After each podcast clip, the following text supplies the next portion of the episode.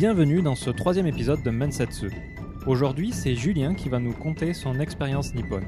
Il a vécu une dizaine d'années au Japon et exerce la profession d'acheteur. Vous allez voir, cet épisode sera beaucoup plus axé sur le monde des entreprises japonaises. J'ai reçu beaucoup de retours sur les deux premiers épisodes et je vous en remercie profondément. Ça fait toujours plaisir d'avoir euh, des feedbacks, surtout positifs. J'espère que les prochains épisodes vont vous plaire. J'ai réussi à interviewer des gens de différents horizons en espérant que cela apporte une vision exhaustive du Japon. N'hésitez pas à laisser des étoiles sur iTunes et Facebook. Et maintenant, vous pouvez m'écrire à mensetsuky@gmail.com. Je vous souhaite une très bonne écoute et vous dis au dernier jeudi du mois prochain. Bonjour Julien. Bonjour Mathieu. Comment vas-tu? Très bien et toi? Ça va, ça va. Alors je suis là pour te poser des questions sur ta vie au Japon, comment tu as fait pour venir au Japon, etc. Bon, maintenant les auditeurs commencent à, à connaître le concept.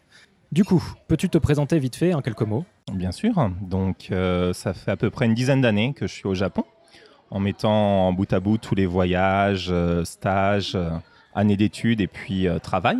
J'ai commencé à travailler en 2009. J'ai fait plusieurs sociétés et puis là, voilà, j'ai j'ai 32 ans et je m'apprête à rentrer en France. Ah ben c'est pas commun ça, tu vas rentrer en France. Après D'accord. 10 ans au Japon, oui. Parce que t'en as marre du Japon ou- Pour différentes raisons. Principalement, je pense que c'est un. Voilà. Il faut mieux quitter quand tout va bien encore plutôt que commencer à avoir de l'amertume et puis euh, voir les choses de manière négative. Puis bah, là, j'ai une très très bonne opportunité qui se présente en France et je pense qu'il faut saisir les opportunités dans la vie. Tu sais quand elles se présentent, tu sais pas quand est-ce que la prochaine se présentera. D'accord. Bon, bah du coup, euh, je pense que tu nous en parleras un peu plus après. Bien sûr. On va pouvoir commencer les questions. Première question, est-ce que tu peux me dire pourquoi le Japon? Pourquoi le Japon? Ça va être une, longue réponse. Donc non, je pense que c'est parce qu'au début, j'avais un, intérêt pour euh, tout ce qui était euh, animé. En fait, j'étais très très cinéma. Je regardais beaucoup beaucoup de films et euh, la manière dont sont composés les animés apporte quelque chose de nouveau. Donc la première fois que j'ai vu le premier qui m'a vraiment marqué, c'était Evangelion, qui était très intéressant sur la manière dont il abordait les personnages, il apportait un, dynamisme très intéressant. Donc ça m'a un petit peu plongé dans, la culture japonaise. Et après, j'ai pu euh, choisir mon école de commerce, qui était euh, à l'ESSEM à Tours, puisqu'il proposait en fait japonais en, en LV1. Donc c'était quelque chose qui m'intéressait pour plonger un peu plus dans, la culture. Il proposait en, en stage d'été en fait de faire un mois en tant étudiant à l'université à Tokyo, puis après être largué pendant deux mois euh, dans un restaurant ou un hôtel pour s'immerger complètement et puis bah, survivre juste avec le, petit japonais qu'on avait. Donc cette expérience en fait m'a énormément plu. Ça m'a donné envie de, faire euh, une année euh, d'échange euh, universitaire euh, au Japon, ce que j'ai eu l'opportunité de faire en 2007-2008. Et puis bah, l'année universitaire m'a aussi énormément plu. Puis je me suis dit après, bon, bah, ce, ce serait intéressant de poursuivre ça avec une expérience professionnelle. Et euh, est-ce que tu peux me dire quelle est la toute première œuvre qui t'a donné le- ton contact avec le Japon? C'est-à-dire euh, quel est le premier animé, le premier manga, le Alors, premier les- film? Là, ça va revenir avec ce que ta première question. C'était le. En fait, moi, l'œuvre en France, c'était Les Chevaliers du Zodiaque, D'accord qui était vraiment le, le premier truc. Je pense que quand on était enfant, on se rendait pas forcément compte que c'était des œuvres du Japon. On le voyait en tant que dessin animé. Et je faisais pas forcément la différence entre un Lucky Luke, un X-Men ou un Chevalier du Zodiaque. Pour moi, c'était juste un animé. L'œuvre qui m'a vraiment fait prendre conscience que c'était quelque chose de japonais, c'était justement euh, Evangelion. Evangelion. Et donc t'as vu ça et tu t'es dit, faut que j'aille au Japon. Non, non, non, non, non, absolument pas. Euh, j'ai vu ça, je me suis fait, c'est très intéressant. Poursuivons. Euh, après, j'ai aussi adoré les Ghost in the Shell, D'accord aussi bien les deux films et plus la, la, la série animée. J'ai beaucoup aimé tout ce qui était le, côté philosophique qui pouvait apporter les, réflexions sur les personnages, la manière dont c'était monté, les relations. Et puis, bah, ce qui est intéressant, c'est plus on se plonge, plus on découvre des nouvelles richesses, des nouvelles œuvres, euh, quelques dramas, et ça nous donne des visions sur une société qui est complètement différente de la nôtre. Et plus on plonge dedans, plus on cherche, plus on s'intéresse à cette société, quand on cherche vraiment à comprendre, plus ça nous fait également réfléchir à notre société, à notre système de valeurs et à notre vision de notre propre monde. D'accord. Et donc t'as voulu venir voir sur place? Et je pense que la meilleure expérience, c'est celle que tu as toi-même. C'est intéressant de vivre par procuration. C'est c'est quelque chose qui est, qui est facile puisque c'est simplement regarder 20 minutes d'un animé, mais ça reste une œuvre de fiction. Euh, et comme on s'en rend compte très vite une fois qu'on est au Japon, la fiction ou l'image qu'on peut avoir du Japon quand on est en France est complètement différente quand tu y arrives et que tu es complètement baigné. D'ailleurs, quand depuis que je suis arrivé au Japon, j'ai pu regarder un seul animé, j'ai pu lire un seul manga ou quoi que ce soit. Ouais, c'est un peu pareil pour moi d'ailleurs. Ouais. Du coup, tu as vu Evangelion à quel âge? Je devais avoir euh, 17, 17, 18 quelque 17, chose comme ça, 18. je Donc- pense. T'étais au bac? Ouais, au lycée. J'étais au lycée, ouais. Et donc, tu as un peu empiété sur ma seconde question, mais euh, je vais quand même te la poser. On va compléter euh, ce que tu Bien as sûr. déjà dit. Euh, est-ce que tu as fait tes études dans un but? Est-ce que tu as choisi tes études dans le but d'aller au Japon Ah bah complètement en fait, j'ai choisi l'école de commerce puisqu'elle proposait euh, japonais en LV1 et mon but c'était justement complètement d'avoir cette touche japonaise puisque ce qui était quand j'étais étudiant, c'était vraiment la chose qui m'intéressait le plus, je veux dire la, la passion, plutôt le centre d'intérêt qui m'intéressait le, le plus. hein. Euh, on avait beaucoup d'étudiants euh, japonais qui venaient également à, à l'école. C'est là où j'ai rencontré d'ailleurs ma femme C'est pratique. en France. hein. Donc ça, c'était vraiment oui. J'ai choisi cette école pour son ouverture au Japon, pour l'opportunité, comme je te dis, de partir trois mois à, au Japon en, en première année, plus avec tous les accords qu'ils ont, accords partenaires euh, universitaires en échange, d'avoir l'opportunité d'étudier euh, un an au Japon. Donc, la- laisse-moi juste euh, visualiser. Ouais. 17 ans, bac S, Ouais. tu vois Evangelion, Mhm. et là, de suite, tu fais des recherches sur euh, quelle école te permettrait d'aller au Japon. euh. Alors non, t'as as, oublié qu'entre le bac et l'école, il y a la prépa. oui, mais tu choisis la prépa en fonction de l'école Voilà, que, tu veux, euh, que tu veux avoir. Euh, alors non, non, ce, ce serait, ce serait peut-être un peu trop simplifier la chose.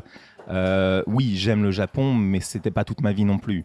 J'avais aussi un parcours professionnel en tête. J'ai de la chance d'avoir dans, dans ma famille des gens qui ont pu faire des, des écoles de commerce. Je voyais que ça marchait plutôt bien pour eux. C'était quelque chose qui, qui m'intéressait. Comme tu l'as mentionné, j'avais fait un, un bac S scientifique, mais entre guillemets, ce qui m'intéressait, euh, c'était principalement la philo. D'accord. Enfin, j'ai j'ai toujours bien aimé pas, pas plonger 100% dans une activité, mais toujours voir un petit peu l'autre côté qui, puis, qui peut y avoir. Par exemple, est scientifique, c'est intéressant aussi pas simplement se positionner sur la science et ça, mais garder un état d'esprit ouvert sur la, la géographie, l'histoire, la philo, le français, etc. Et c'est ce qui me plaisait justement dans toutes les œuvres euh, cinéma, aussi bien film, et là je parle film en général, pas simplement film japonais, que euh, œuvres euh, animées que, que j'avais l'opportunité de, de voir. D'accord. Et puis à 17 ans, j'étais aussi, c'était l'époque, je sais pas si tu as connu ça, tout ce qui était LAN, etc. Tu Ah oui. avec, euh, avec ton PC, des disques durs euh, vides et tu, tu repartais euh, trois jours après, tes disques durs remplis de, de films, d'animés et puis d'autres d'autres œuvres. Donc c'était aussi l'opportunité, à notre époque, Internet, il n'y avait pas encore la DSL et etc. Donc euh, c'était un bon moyen d'échanger par CD, par disque dur euh, directement dans ces... Ouais. Voilà, donc c'était jeux vidéo qui était aussi, euh, aussi important. J'ai eu une, une expérience un peu différente parce que moi, je suis allé en Hollande euh, quand j'avais 11 ans, Mhm. 11-12 ans. Donc, euh, j'ai fait ma cinquième jusqu'à la seconde en Hollande. Et quand je suis arrivé là-bas, alors que c'était le modem 56K en France, il me semble encore, Oui. je suis arrivé là-bas, moi, j'ai eu direct le câble. Donc, du coup, j'avais pas besoin de faire de LAN. J'avais déjà la DSL et toutes ces choses-là euh, à l'époque. Donc, pour les LAN, c'était plus. Mais on, faisait quand même des LAN chez les gens et euh, il n'y avait pas de problème. Alors, j'ai- encore une question sur, sur ton parcours euh, scolaire. Est-ce que tu penses que tu aurais pu venir aussi facilement au Japon si tu avais fait une école d'ingénieur? Bon, je pense que revenir sur le passé en disant est-ce que, est-ce que, est-ce que, est-ce que, sincèrement, j'en sais pas. hein. Sincèrement, ce serait de mentir de dire oui ou non. Le que le- le- j'ai eu ce parcours-là. Ce parcours-là m'a donné toutes les chances pour venir au Japon. Et je pensais que c'était un parcours qui, d'une, me correspondait en tant qu'individu, sur ma personnalité. Plus, après, c'était un parcours qui me donnait des chances de, poursuivre dans mon objectif, qui était de vivre et d'avoir cette expérience euh, japonaise. D'accord. Alors, je vais te poser euh, la troisième question. Tout simplement, comment as-tu fait pour venir au Japon? En fait, euh, j'avais déjà toute cette, première euh, expérience, donc à la fois de stage, plus après un an d'école. Donc j'avais étudié le japonais pendant, pendant cette période-là. J'avais 2-3 ans de japonais derrière moi. Quand j'étais venu au Japon, j'avais fait euh, japonais intensif, donc j'avais 5-6 heures de cours par semaine. Donc voilà, j'avais un petit bagage japonais. J'étais absolument pas fluent, mais j'étais un petit, un petit bagage japonais. Euh, ce que j'ai fait, c'est j'ai regardé un petit peu les. les... J'étais intéressé par un VIE pour, euh, pour venir au Japon. Je pensais que c'était le meilleur moyen de venir, euh, de venir au Japon. Est-ce que tu peux préciser ce que c'est le VIE, VIE d'accord. C'est euh, volontariat international en entreprise. Merci. Est-ce que tu peux expliquer le, le concept? Pour simplifier, avant il y avait euh, l'armée et puis il y avait cette opportunité de faire un stage à la place de faire l'armée. Notre génération n'a pas eu le service militaire obligatoire, mais l'État a gardé dans son administration ce contrat qui permet aux entreprises d'embaucher des étudiants de moins de 28 ans enfin des, jeunes de moins de 28 ans, et on a l'avantage de ne pas payer de taxes sur, euh, ces salaires-là pendant leur, euh, leur VIE, en général d'un ou deux ans maximum. L'autre particularité, selon les entreprises, euh, il y a un abattement de 30% sur l'indemnité, donc le salaire qu'on reçoit euh, géographique uniquement, parce que l'indemnité est séparée en deux parties. Tu as celle de base qui doit être de 600 euros, quelque chose comme ça, et la géographique qui dépend de là où tu vas vivre. Tokyo, c'est très bien payé. Sauf qu'on est à 55 km de Tokyo, on passe dans les autres zones géographiques du Japon, Ah. et j'étais à 57. et du coup, si tu as un abattement sur cette partie géographique de 30%, qui représente en général euh, quelque chose comme 800 à 1000 euros, l'entreprise te paie l'appartement. Donc le, deal peut être vachement avantageux. Mais ça dépend des entreprises. Pour continuer sur, ce point-là, euh, j'ai regardé un petit peu les entreprises qui proposaient. Et à, mon époque, alors ça a peut-être changé, mais je pense pas forcément, c'était principalement les banques, banques assurances, plus les sociétés euh, automobiles. Donc euh, j'étais, j'étais pas encore jeune diplômé, il fallait que je fasse mon, stage de, fin d'études. Donc j'ai regardé un petit peu. J'avais fait en fait une école de commerce en, en SP, j'avais pris négociation d'affaires, donc à l'achat ou à la vente. J'étais plutôt orienté vers, vers les achats. Et euh, je me suis dit, bon, les banques, c'est peut-être pas forcément pour, euh, pour moi, ça colle pas forcément à mon profil. Reste euh, Valeo, qui était un énorme euh, équipementier, qui emploie énormément de, de VIE. Quand, quand j'étais, il y avait une- plus d'une trentaine de VIE, peut-être même plus. Donc je fais, bon, essayons de faire un stage de- dans un premier temps chez eux pour avoir après l'opportunité de, de décrocher un VIE par la suite. Et ça a marché. Donc tu as fait ton stage en France Yes. Et après tu as réussi à négocier un. VIE. Ouais, ouais. J'ai fait un stage, euh, j'ai eu la chance de faire le stage directement au headquarter de, Valeo à Paris. Et puis, euh, il y avait chaque, euh, chaque mois la réunion des achats. Donc, tous les directeurs du monde venaient à Valeo à Paris pour faire la, la réunion des achats, la review des achats. Et mon maître de stage savait que j'avais un très grand intérêt pour le Japon et que c'était mon but d'y aller. Donc, à chaque fois que le directeur du Japon venait, on était dans un grand open space, il faisait s'asseoir à côté de moi on tissait quelques liens et puis bah, quand, euh, quand une opportunité s'est présentée, j'ai j'ai réussi à la décrocher. D'accord. Donc juste pour resituer, quand tu es venu faire ton premier stage dans le cadre de ton école, tu avais quel âge? Euh, chez Valeo, tu veux dire? Non, non, non, avant. Ah, tu veux dire grâce à l'école quand je suis quand je suis arrivé au Japon? C'est ça. C'était en 2006, en 2006, donc Mhm. j'avais 21 ans. D'accord. J'avais 21 ans, j'ai fait un mois à Tokyo et après deux mois, en- j'étais dans un, dans un sushi, un sushi à Kyushu, dans le sud du Japon, pendant deux mois, au milieu de la campagne, au milieu de nulle part. D'accord. Et du coup, t'en as pensé quoi de cette- ces deux expériences? C'était bien, c'était pas bien, ça t'a appris quoi? Tokyo, c'était fabuleux. J'ai passé, euh, alors à l'époque, c'était un, un de mes meilleurs mois de ma vie. Enfin, c'est Tokyo, la ville est, est fantastique, euh, aussi bien de jour comme de nuit. Il y a tellement de choses différentes, tellement de choses à voir. J'ai mitraillé en termes de photos. J'ai vraiment eu des, des super expériences, des, des super découvertes. Donc ça, c'était c'était très intéressant. Euh, la campagne pendant deux mois au milieu de nulle part, c'était un peu long. C'était très long. On, était, on avait la chance d'être quatre Français de l'école dans, dans la même, euh, dans la même maison. C'était une maison sans clim, très très rustique. Donc t'imagines Kyushu en août, euh, Ouais. 35 degrés, 90% d'humidité, sans clim dans la maison avec quatre gars. C'était c'était chaud. Et après, on était tous dans des, dans des restaurants, des hôtels différents. On faisait, on, avait, on bossait six jours par semaine. Donc on devait faire 60 heures par, par semaine. Oui, c'est pas mal. Ouais, ouais. Plus un mauvais souvenir de, de non, cette expérience Non, non, euh, non, non, je le prendrais pas en bon ou en mauvais souvenir. C'est une expérience. Euh, mis tout seul au milieu de la campagne japonaise, je pense que toute expérience, oui, tu peux bâcher en disant c'était pas bien, euh, j'étais exploité, je bossais pas. Moi, je pense que je plutôt centré sur qu'est-ce que ça m'a appris. Ça m'a montré déjà dans un premier temps la, campagne japonaise. Ça m'a permis de parler avec euh, des entre guillemets des, japonais qui n'avaient pour la plupart vécu qu'à Kyushu, qui n'étaient jamais allés à Tokyo avant qui alors Kyushu c'est pas très loin d'Hiroshima et, et Nagasaki Euh, j'avais eu l'opportunité de prendre quelques jours euh, de congé pour aller, pour aller visiter euh, Hiroshima Nagasaki. J'étais revenu, une petite, une petite anecdote, j'étais revenu, j'aurais fait, mais c'était, c'était pendant le mémorial en plus. D'accord. J'aurais fait, mais vous savez quand, quand est-ce que, que la bombe est tombée? Donc sur, sur les, les, employés, il y en a que un sur les 12 qui savait quand est-ce qu'elle était tombée. Et les autres, pour la petite blague, j'aurais fait, mais vous savez qui l'a lancé quand même? Bah oui, les Russes. D'accord. Véridique, hein, c'est véridique. Oui, les Russes. D'accord, mais ils apprennent pas ça. Bah, à je pense à vol d'oiseau, ils doivent être à quoi 100, 150 km Mais euh, ce qui ça m'a beaucoup choqué parce que c'est quelque chose, un fait fort de leur histoire quand même. Euh, géographiquement, ils sont très très proches en plus. Euh, ouais, là, ça, ça m'avait un petit peu surpris sur, sur ce mode de réponse et sur leur inintérêt en fait pour ce qui se passe hors de leur petite zone. Mais il faudrait se renseigner sur ce qu'ils apprennent en fait à l'école. Bah, comme, comme, je sais pas si tu as eu l'opportunité de parler de Pearl Harbor par exemple avec des Japonais. Moi, j'en avais, j'en ai parlé avec ma, ma, femme à un moment donné. Je lui fais non mais euh, je sais plus, c'est quand le film était sorti ou quelque chose comme ça. Je lui fais tu, tu connais l'épisode de, de Pearl Harbor? Fait oui, oui, c'est quand les États-Unis nous ont attaqués. D'accord. Après, après, ils apprennent peut-être vraiment ça à l'école. C'est ça qui est intéressant. C'est je, ne sais absolument pas ce qu'ils apprennent, comment ils l'apprennent et quels sont leurs manuels. Mais je sais qu'en général, voilà, la, la vérité, l'histoire est, faite par les vainqueurs.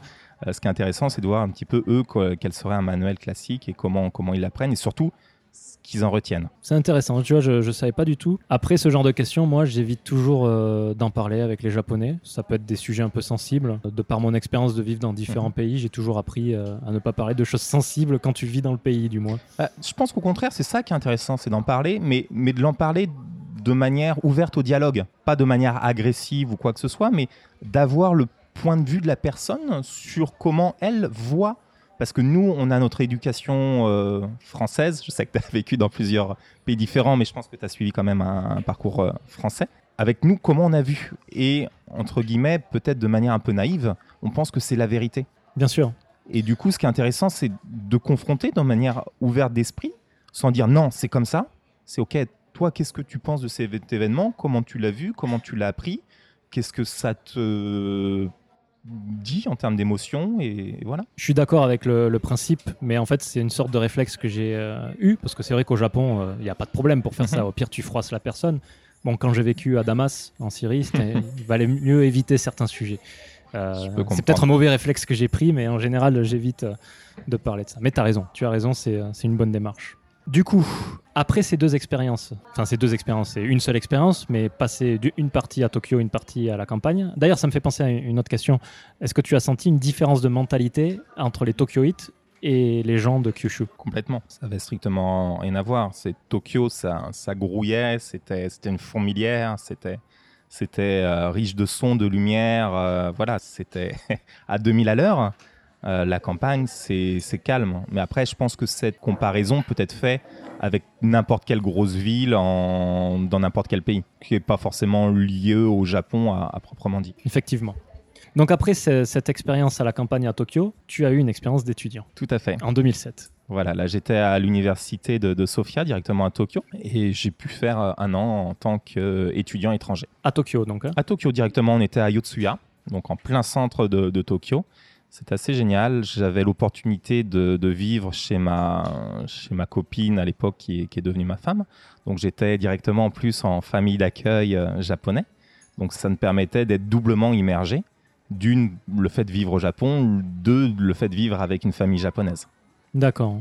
Et là, est-ce que tu as revécu ce que tu avais vécu à Tokyo euh, auparavant? Alors là, là, je l'ai vu de, manière différente, hein, euh, du fait que bah, quand tu restes plus longtemps, ça te permet d'approfondir quelque chose. La première fois que j'étais venu, j'avais plus une vision un petit peu de touriste qui s'émerveillait du feu rouge et, qui trouvait tout, tout merveilleux et tout, tout intéressant. Euh, là, je l'ai revu d'une toujours une, très très bonne expérience. Euh, mais vu de l'intérieur. Donc voir un petit peu ce qui était intéressant, c'est comment un étudiant japonais vivait ses, années d'études d'université. Ce qui est intéressant, ça c'est mon image, c'est que j'ai l'impression qu'ils bossent énormément jusqu'à leurs 18 ans avec euh, des jukyu, des, écoles le soir pour continuer à, travailler, plus énormément de stress, énormément d'examens. Une fois qu'ils arrivent à l'université, c'est cool, ils ont 4-5 ans de, de vacances Euh, les cours sont, enfin les cours en tout cas que j'ai eu étaient très très simples, principalement par QCM. Donc euh, le, niveau était jusqu'à je pense euh, différent de, ce que j'avais dans mon école par exemple en, France ou ce que j'avais pu vivre en prépa avant. Donc c'était beaucoup beaucoup plus simple. C'était pratiquement des années de vacances où le but était justement de tisser des liens, de faire des clubs, échanger, avoir des voilà, profiter un petit peu de la vie. Plus après et se préparer à Salaryman où là ils allaient en, en suer euh, en- encore très fort. Oui, la vie de salaryman, euh, vous l'aurez compris, hein, c'est pas la première fois qu'on aborde ce sujet, est assez compliqué euh, au Japon. Du coup, tu as fait partie d'un club? Je faisais du, du volet en, en France avec, les, avec mon équipe en France. Donc, euh, naturellement, je me suis euh, inscrit au, au club, euh, au club de volet au Japon. Donc, c'était très, très intéressant. En fait, c'était un club qui était mixte. On était cinquantaine à peu près. Donc, il, il louait les salles. C'était euh, c'était très, très, très, très pro. Euh, il faisait des services pendant 25 minutes en faisant que des services. Et quand le senpai demandait de faire un truc, il faisait juste à temps que le senpai demande de faire autre chose. Donc ça, c'était c'était assez in- intéressant. Et euh, surtout, ce qui était intéressant, c'était les, euh, les nomikai après le- l'entraînement, donc les izakaya où on avait, on avait nomi Odai. La première fois où je j'en ai fait un, en fait, on, est- on était deux étrangers. Euh, un, autre pote français. On arrive, quatre tables. La première table tout à droite, que les garçons première année. La deuxième table, les garçons deuxième année et plus. Après, la table filles deuxième année et plus. Et tout au bout, la table euh, première année filles. Je vais voir les capitaines, je fais bah, c'est marrant. En France, nous, on, on se mélange plus. Au contraire, on essaye de voilà d'avoir un petit peu plus de relations. De voilà, on n'est pas aussi euh, euh, rigide sur, sur ce point-là. Il me regarde, il me fait Hmm, très intéressant. Ok, il se passe une semaine, on se fait une autre soirée comme ça. La, semaine d'après, on arrive à l'izakaya et là, cinq tables. Première table, euh, garçon. Deuxième table, garçon plus âgé. La table tout au bout à gauche, que des filles. Après, que des filles. Et au milieu, les deux capitaines avec leurs suppléants et les deux étrangers. Et là, il me regarde, il me fait T'as vu On a mélangé D'accord, Ouais, incroyable. c'est ça. Non, mais c'est- vachement intéressant comme, euh, comme anecdote, c'est rigolo. Voilà. quoi. Bah, au moins, il a, il a essayé de bien faire. Ouais, Non, non, mais il, il était très fier de lui en plus. Et, et du coup, tu lui as dit quoi? Tu... Je fais Ouais, ouais, bah, enfin, tu, tu peux pas en fait. C'est c'est un petit peu co- comme un enfant qui t'emmène un dessin, tu, vois, tu vas pas lui faire Bah. C'est de la merde ton truc. Fais, ouais, bah c'est bien, t'as mis de la bonne volonté. ok, maintenant, c'est peut-être moi qui ai mal exprimé, donc on, on va faire. Non, mais de toute façon, en général, après ces soirées-là, vu que la- l'alcool euh, aide un peu, les, les Japonais sont un peu plus, voilà, en train à faire des, des jeux, à monter, à essayer, essayer d'échanger un peu plus. Donc non, ça, ça se passait bien. Il y avait très, une très très bonne ambiance, mais euh, de, de par mon expérience d'Izakaya et de Nomikai, donc ces, ces soirées euh, entre collègues ou camarades, hein, Mhm. après quelques verres d'alcool, euh, de toute façon, tout le monde change de place. Et, voilà. euh, T'as as, entre guillemets le- les règles, la culture, la, le- voilà ce qu'il faut bien faire. Et puis bah, une fois que c'est fait, que le, le jeu a été fait, la photo a été prise. euh, voilà. Avec- après une petite, une petite heure, les places changent, les, les personnes en fonction des infinités. Euh, vont vers elles et puis, euh, puis discutent. Et puis en général, tu as des, t'as des deuxièmes parties de soirée où là, euh, on continue à sortir, on va dans un autre petit bar ou un truc comme ça. D'accord, Donc très intéressant. les Nijikai. Voilà. Très bien. Donc après cette année, donc t'as as vécu un peu le, tu as vécu un peu le, le rêve euh, étudiant euh, J'ai japonais. vécu le rêve, ouais. Et puis, et puis, pour en revenir juste une autre petite anecdote sur la, sur la, sur la famille euh, japonaise, j'ai aussi l'opportunité d'être dans une, dans une famille japonaise. Ça me permettait de voir aussi comment des enfants japonais voyaient leurs parents. Puisque bah, j'étais avec les, les parents, les parents de mon ami. Certains soirs, enfin, certaines semaines, on voyait pas le père. Le père revenait à 23h, se levait à 5h du matin et partait tout le week-end jouer au golf avec des amis. Donc je faisais des fois des semaines sans voir le père.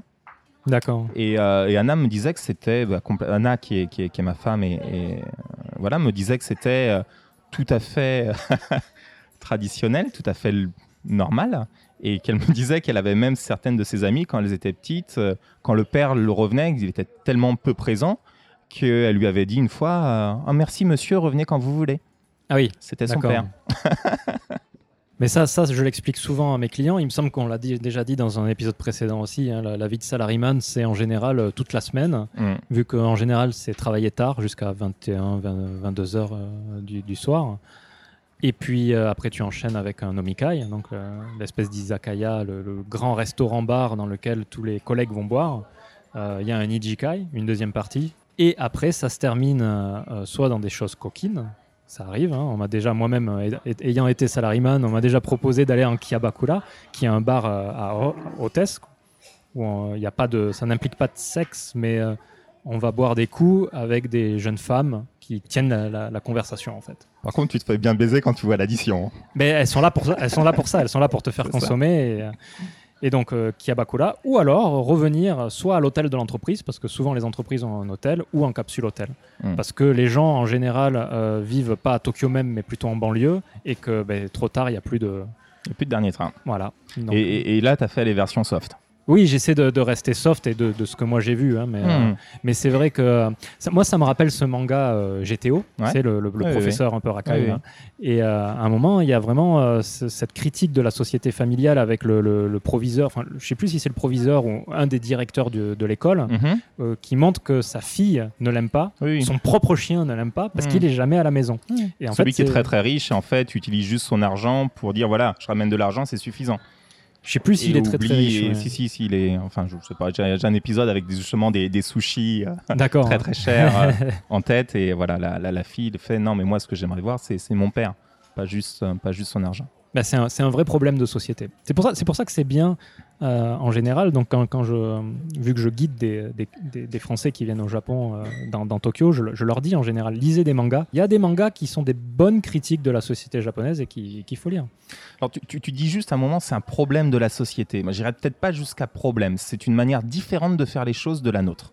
Et justement, quand on la voit d'un point de vue très français, on a tendance à porter la critique en mode, voilà, ils font pas comme nous, ils ont pas de vie familiale, ils mettent leur travail avant tout. Et non, c'est peut-être pas un problème, c'est une manière de faire. Alors pourquoi je dis problème de société? C'est pas peut-être un peu quand même euh, par mon prisme judéo-chrétien, etc. Bon, on, on en parlera dans un autre épisode. hein, on n'est pas là pour euh, polémiquer sur ça, mais c'est un problème de société parce que au final, c'est une des raisons pour lesquelles euh, la démographie, le, le taux démographique du Mhm. pays est en train de, de s'écrouler et ça va créer des problèmes économiques pour plus tard. Euh, donc euh, parce que la- le noyau familial quelque part est un peu cassé. Oui, alors a- après, il y a aussi le travail de la femme, il y a aussi le fait qu'il n'y ait pas de crèche, il y a aussi plein d'autres. C'est- pour ça que je dis c'est une des raisons. Une des raisons, tout à fait. tout Mais euh, c'est pour ça que j'ai porté ce jugement de, Mhm. de problème sociétal. Après, comme tu dis, c'est une façon de voir euh, comment construire la société. Il n'y a pas de juste ou de pas juste. Moi, je parle juste de la conséquence démo- démographique. Alors après, est-ce qu'une société qui perd des personnes et réduit sa démographie est un problème? Mais bon, ça, ce sera une autre discussion dans notre podcast, je pense. c'est pour ça que j'ai dit c'est un problème économique. Est-ce que c'est un problème? On- ne sait pas, on peut pas dire, on n'est pas là, Mhm. comme tu dis, pour, pour en parler. Mais économiquement, je pense que c'est pour le Japon actuellement, ça va devenir un problème. Et qu'il va falloir trouver une solution, les robots, ou je ne sais pas. Simplement ouvrir l'immigration. hein. Ça, par exemple, ce qu'ils sont en train de faire, hein, ils sont en train de faciliter l'obtention des visas permanents et des Mm. visas tout court, ce qui peut intéresser nos auditeurs. Mais euh, voilà. Bon. Peut-être qu'on fera un, un podcast spin-off euh, société japonaise et on parlera de tout ça, mais on n'est pas là, on n'est pas là pour ça. Très bien. Donc, euh, suite à cette année d'études, tu es rentré en France. Donc, tu avais un visa étudiant. hein. J'avais un visa d'étudiant d'un an. D'accord. Et, Voilà. la, et la première fois que tu étais venu, tout, visa touriste. J'avais un visa ouais, touriste de trois mois. Ok. Et tu es revenu combien de temps après? J'ai fait, euh, je suis revenu en France, j'ai fait un stage de, de, de six mois. J'étais encore en année césure en fait. Je suis revenu après à l'école, j'ai fait ma, ma, ma spé de dernière année qui a duré 4-5 mois. Et après, j'ai cherché mon stage chez Valeo en début de janvier 2009. D'accord. Tu es venu donc en visa de et travail. j'ai fait 9 mois de stage et après, j'ai eu le VIE. Donc, je suis arrivé au Japon en octobre 2009 et j'avais un visa de 3 ans. 3 ans d'entreprise. En fait, j'avais mon VIE qui a été signé pendant 2 ans. Mhm. Et au Japon, comme tu le sais, euh, ils faisaient soit des visas d'un an, soit des visas de 3 ans. Et vu que j'avais moi mon VIE déjà signé sur 2 ans, j'ai eu un visa de 3 ans. D'accord. Oui, donc quand tu dis que tu es venu 10 ans au Japon, en fait, tu comptes aussi Mis, tes... mis tout à bout à bout. oui. Tout bout à bout, d'accord. Ouais, ouais. Ok. Donc maintenant qu'on a bien compris comment tu es arrivé au Japon, quelle a été la démarche qui t'a fait arriver ici, euh, j'aimerais que tu nous euh, décrives un peu ton niveau de japonais durant ces, ces trois périodes Mhm.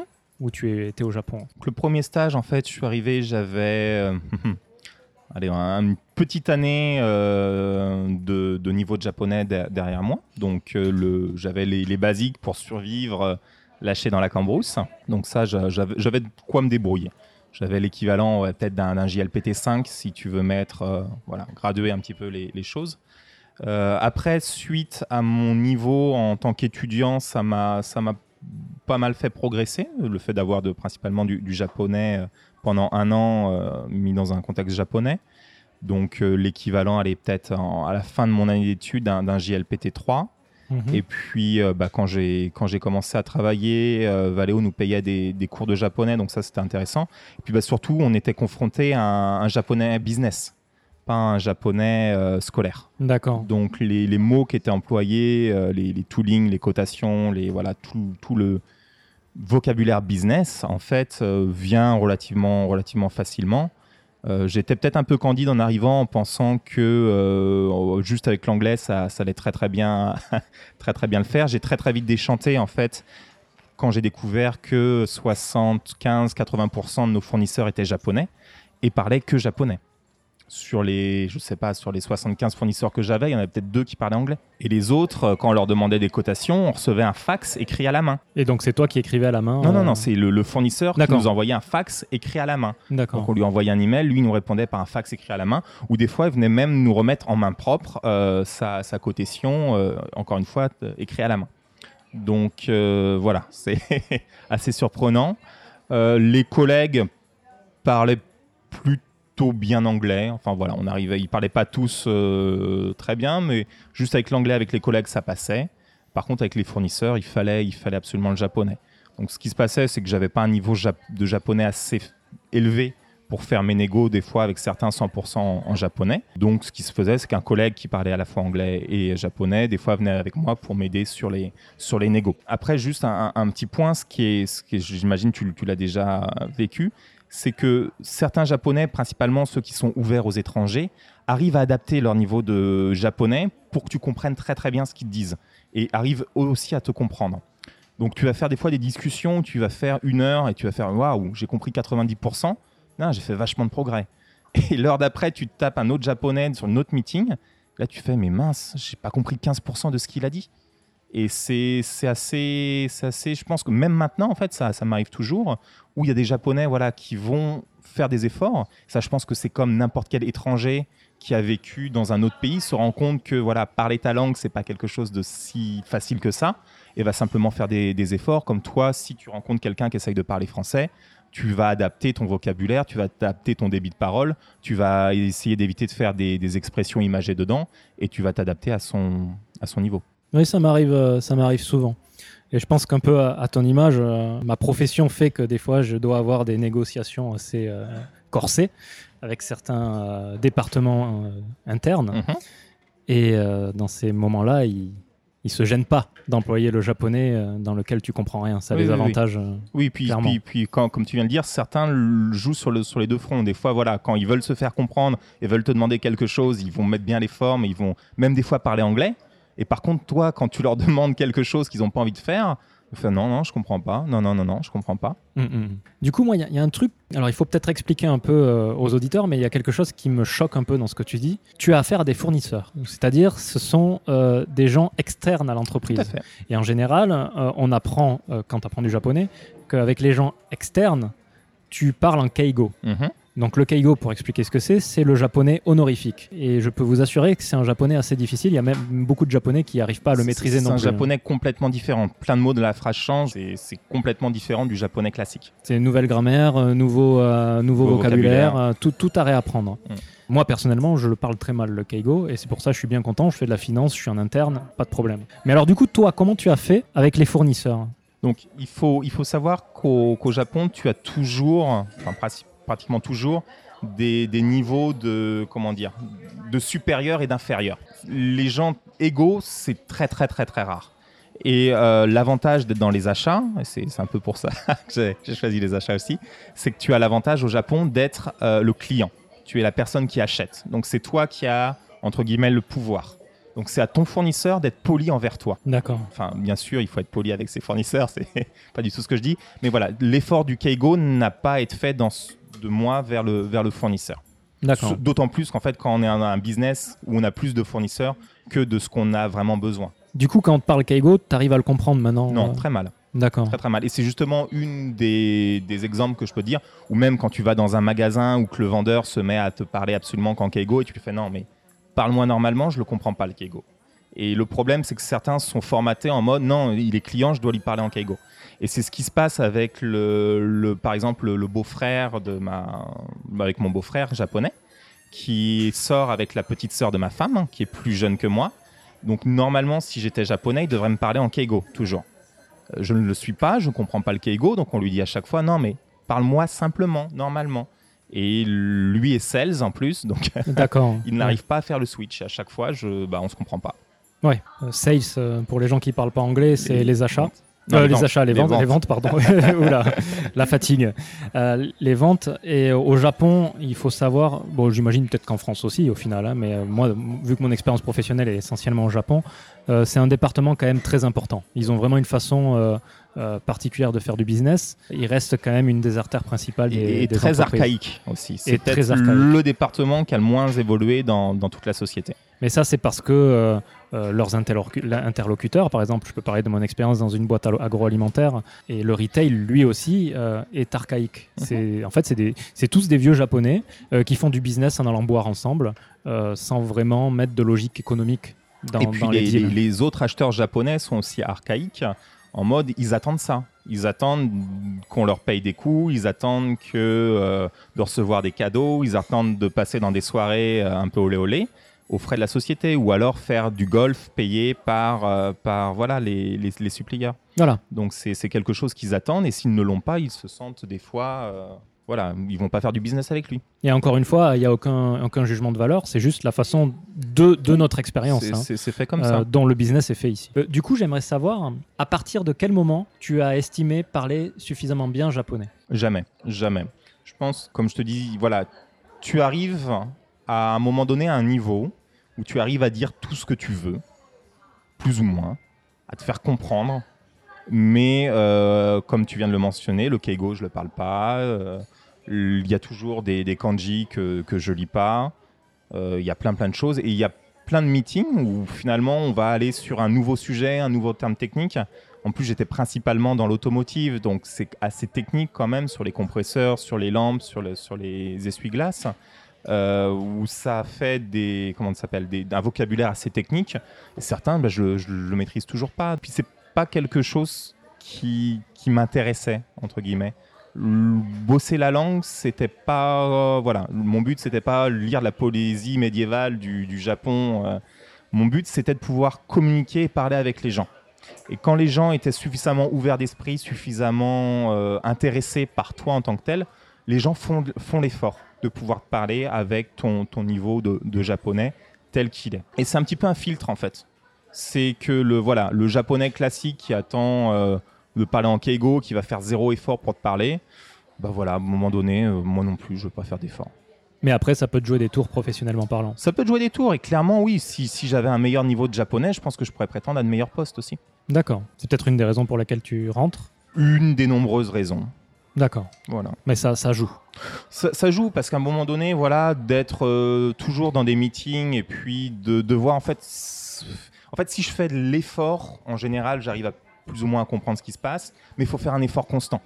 Voilà, c'est pas juste où j'écoute quelque chose en anglais ou en français et si je loupe quelques phrases, j'arrive à, à reprendre le wagon. Là, faut être toujours à 200% sur la, sur la discussion. Ouais. D'autant plus, un petit truc, c'est que la- le japonais est très très vague. Et même entre eux, des fois, ils ne se comprennent pas. Euh, moi, j'avais un, directeur R&D des fois, il envoyait des mails. J'allais voir un autre acheteur avec qui je travaillais, qui était japonais. Je lui fais, mais il a voulu dire quoi là? Ça me paraît un petit peu euh, vague. Il me fait, bah, je sais pas. Faut aller lui demander. Et le fait de ne pas toujours mettre de sujet tronque énormément le message que tu peux vouloir dire. Et les Japonais détestent prendre la responsabilité, donc diluer au maximum et puis euh, voilà le, le laisser très vague, ça les arrange de, de temps en temps. Ouais. En ce moment, euh, on est en plein euh, dans toutes les questions légales par rapport à la boîte qu'on Mm. a fondée. Et euh, j'ai- j'ai- honnêtement, j'ai jamais vu ça. Quoi. Il y a plein de zones grises au final. Elles Et- sont et- pas claires, même et- dans les lois. Quoi. Et, et tu te rends compte qu'ils te répondent rarement par oui ou non. Tu demandes des questions des fois très très simples avec juste oui, non en réponse. Ils vont partir sur 5 minutes et à la fin tu fais mais euh, donc là tu m'as dit peut-être. Et moi, ma question, c'était oui ou non, tu veux ça ou pas Mhm. Ah Oui, il y a des avantages, des inconvénients. Non, c'est pas ça. Tu le veux ou tu le veux pas Et ils n'arrivent pas, des fois, juste simplement à te donner des, des réponses simples hein, sur des, des questions en oui et non. Ouais. Comme tu le pointais tout à l'heure, c'est euh, une culture différente. Oui, c'est, tout à fait. c'est une autre façon de d'agir, de fonctionner. Très bien. Euh, j'aimerais, avant de passer à la question suivante, que tu, que tu nous continues. Bon, j'imagine qu'après, ton parcours est à peu près euh, tout le temps le même, on va dire. euh, Non, mais je veux dire, tu es resté en négociation, euh, Alors, je suis resté achat. plus ou moins dans les achats. Par contre, j'ai eu l'opportunité de voir des sociétés très différentes. Voilà, tu as changé. J'ai fait les... le gros mastodon Valeo euh, avec 55 000 personnes à travers le monde. Et ce qui était très intéressant, c'est qu'ils avaient mis des... des standards, des standards mondiaux. Et le Japon avait à rentrer dans ces standards-là. Et c'est- c'est pas toujours très très bien passé. Euh, voilà, comme tu le sais, le Japon aime bien avoir sa, sa petite zone euh, d'indépendance et dire non, mais au Japon, ça se passe pas comme ça, ça se passe de cette manière. On va surtout pas changer. Alors ça, tu vois, j'en profite pour le dire, mais combien de fois dans toutes les boîtes où j'ai été, un- toujours un moment, il y a un collègue qui m'a dit on est au Japon, c'est comme ça qu'on fait. Mm. Quelque part, il a pas tort. hein, Ouais. euh, à Rome, faites comme les Romains, comme on dit. Mais euh, Sauf quand tu es une société qui est implantée dans euh, une trentaine de pays différents, avec des templates, avec des standards, bah voilà, le but c'est de fonctionner de manière euh, uniforme. Donc, certes, prendre en compte les spécificités du pays, mais mettre en place aussi des templates et des manières et des process de, de fonctionner. alors, pour les Français qui ne parlent pas anglais, quand tu dis template, Des, des, des- des fichiers déjà tout faits, prêts à être utilisés, prêts à être euh, remplis. d'accord. Donc tu as fait Valeo pendant Pendant deux ans. deux ans. Deux ans. J'avais mon contrat de VIE pendant deux ans. C'était au milieu de la, la campagne japonaise dans le Saitama-ken, à 3 heures au nord de Tokyo pour situer un peu sur, sur une carte. Et ma femme travaillait, travaillait à Tokyo aussi à l'époque. Donc elle m'a fait après les deux ans, c'est simple, on déménage à Tokyo. D'accord. Donc j'avais voilà. C'était une période im- importante parce que c'était en 2011, en été 2011. Et comme tu le sais, Ah, en mars oui. 2011, on a eu le gros tremblement de terre. Donc l'image des étrangers a aussi beaucoup évolué suite à ça. Avant, j'avais l'impression qu'ils cherchaient beaucoup d'étrangers qui parlaient japonais. Suite à ça, et vu qu'il y a beaucoup d'étrangers qui sont repartis, ils se sont dit mince, si on a un autre problème, ils vont encore tous euh, prendre l'avion et se barrer. On va plutôt chercher des japonais qui parlent anglais. Du coup, oui, justement, euh, j'avais complètement euh, oublié euh, cette date, hein, parce que c'est dur à oublier, hein, mais c'est traumatisant, hein, moi- moi-même l'ayant vécu. Mais alors, du coup, toi, tu l'as vécu comment? Alors moi, j'étais en... directement à l'entreprise. C'était un vendredi après-midi, vers le 14h, 14h30, quelque chose comme ça. Tous les vendredis, nous, on avait les, réunions avec tous les directeurs euh, monde pour présenter nos, projets. Donc là, c'était euh, deux heures avant la, réunion importante. Donc tout le monde était en- bien en train de travailler sur, ces dossiers. Et on a eu, euh, je sais pas si tu te rappelles, quelques secousses les deux, trois jours avant où c'était poussé. Et les, Japonais aiment bien toujours un petit peu faire, des blagues sur les tremblements de terre quand les étrangers sont là en disant ça va, t'as pas trop peur, c'est bon. Et, là, ça a commencé à bouger. Et j'étais debout en train de parler avec un collègue qui, plus allait, plus me tenait le bras en me disant euh, Vas-y, Julien, on peut aller sur le bureau. Vas-y, sous le bureau, euh, vas-y, je, je viens avec toi. hein. C'est pas grave si t'as peur. Vas-y, on peut y aller ensemble. et du coup, ouais, du coup, c'était, c'était assez, euh, assez flippant parce qu'on était dans un vieux bâtiment qui, je sais pas, datait de l'après-guerre. Euh, on avait énormément de bureaux, en fait, avec des murs de verre sur les trois parties. Et euh, là, tu commences à voir le verre qui se fissure, tu vois les néons qui bougent euh, dangereusement, tu vois des plaques de sortes de polystyrène qui sont au plafond, qui commencent à, sauter, certaines à tomber. Tu vois des, voilà, des, comment ça, des fissures sur le mur, etc. Et ça monte en intensité, ça monte en intensité, ça monte en intensité. Tu fais, OK, jusqu'à quand ça va monter? Puis ça, ça se stabilise, ça, ça retombe, et là tu fais, oh là c'est bon. Moi, j'ai pas eu de dégâts directement dans le building où j'étais. Qu'est-ce qu'il en est des buildings qui sont qui sont autour de moi? Donc j'étais vraiment en plein milieu de la campagne. Donc il y avait juste l'usine euh, l'usine Valeo à, ce moment-là. Il n'y avait pas d'autres euh, d'autres buildings. Je sais pas où toi tu étais à, ce moment-là, mais j'étais pas à Tokyo. Et euh, tu fais bon, bah, on, va voir. Et là, on commence à avoir les, messages avec les, différentes informations qui viennent. Et on se dit bon, bah, il faut il faut rentrer. Donc évidemment, les trains sont ne marche pas. Heureusement, un copain avait la, la voiture, donc on a pu rentrer jusque là où on habitait en, en voiture. Ma femme était sur Tokyo, donc elle a dû rester à Tokyo. Heureusement, sa sœur avait un appart, donc elle a pu aller à, à pied. Mais non, c'était assez, euh, assez impressionnant. Traumatisant le plus pas traumatisant, le mot, mot est peut-être fort, mais euh, c'était une expérience, voilà, très forte, on va dire. D'accord. Euh, ce qui était très intéressant après, c'était comment les médias traitaient cette, cette affaire. En particulier, bah, j'ai juste parlé des, médias français et, médias japonais. c'est euh, les médias français pendant trois semaines, c'était catastrophe, fin du monde, euh, le Japon est à moitié rasé de la terre, quoi. C'est la pénurie, il n'y a plus rien et c'est le blackout total.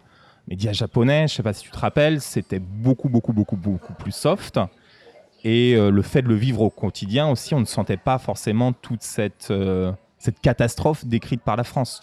La France, qui était à plus de 10 000 km du Japon, le vivait trois fois plus fort que les Japonais qui, qui étaient. Et je pense qu'il n'y avait pas forcément non plus d'énormément d'autres news très importantes sur cette période. Et voilà, c'est une news importante, en chasse une autre, mais là, il n'y en avait pas d'autres qui en chassaient. Et ça a été, euh, pour mes parents qui étaient en France, voilà, ne le vivaient pas du tout de la même manière dont moi je le, je le vivais. Ouais, je me souviens. Et moi, j'ai eu, euh, j'ai eu la chance en fait. Bon, moi j'étais à Tokyo, mhm. euh, à Opera City Tower, qui est une grande tour de Tokyo. J'étais au 42e étage, hein, mhm. donc on l'a bien ressenti et ça faisait bien balançoire. Bon moment, J'ai eu la présence d'esprit, je sais pas pourquoi. Honnêtement, je sais même pas pourquoi j'ai eu ce réflexe-là, mais d'appeler ma mère sur Skype après le premier. Et la réplique a été, euh, a été quand même euh, tout aussi forte pratiquement. Et après la réplique, le téléphone, le réseau téléphonique a été coupé. C'est ça.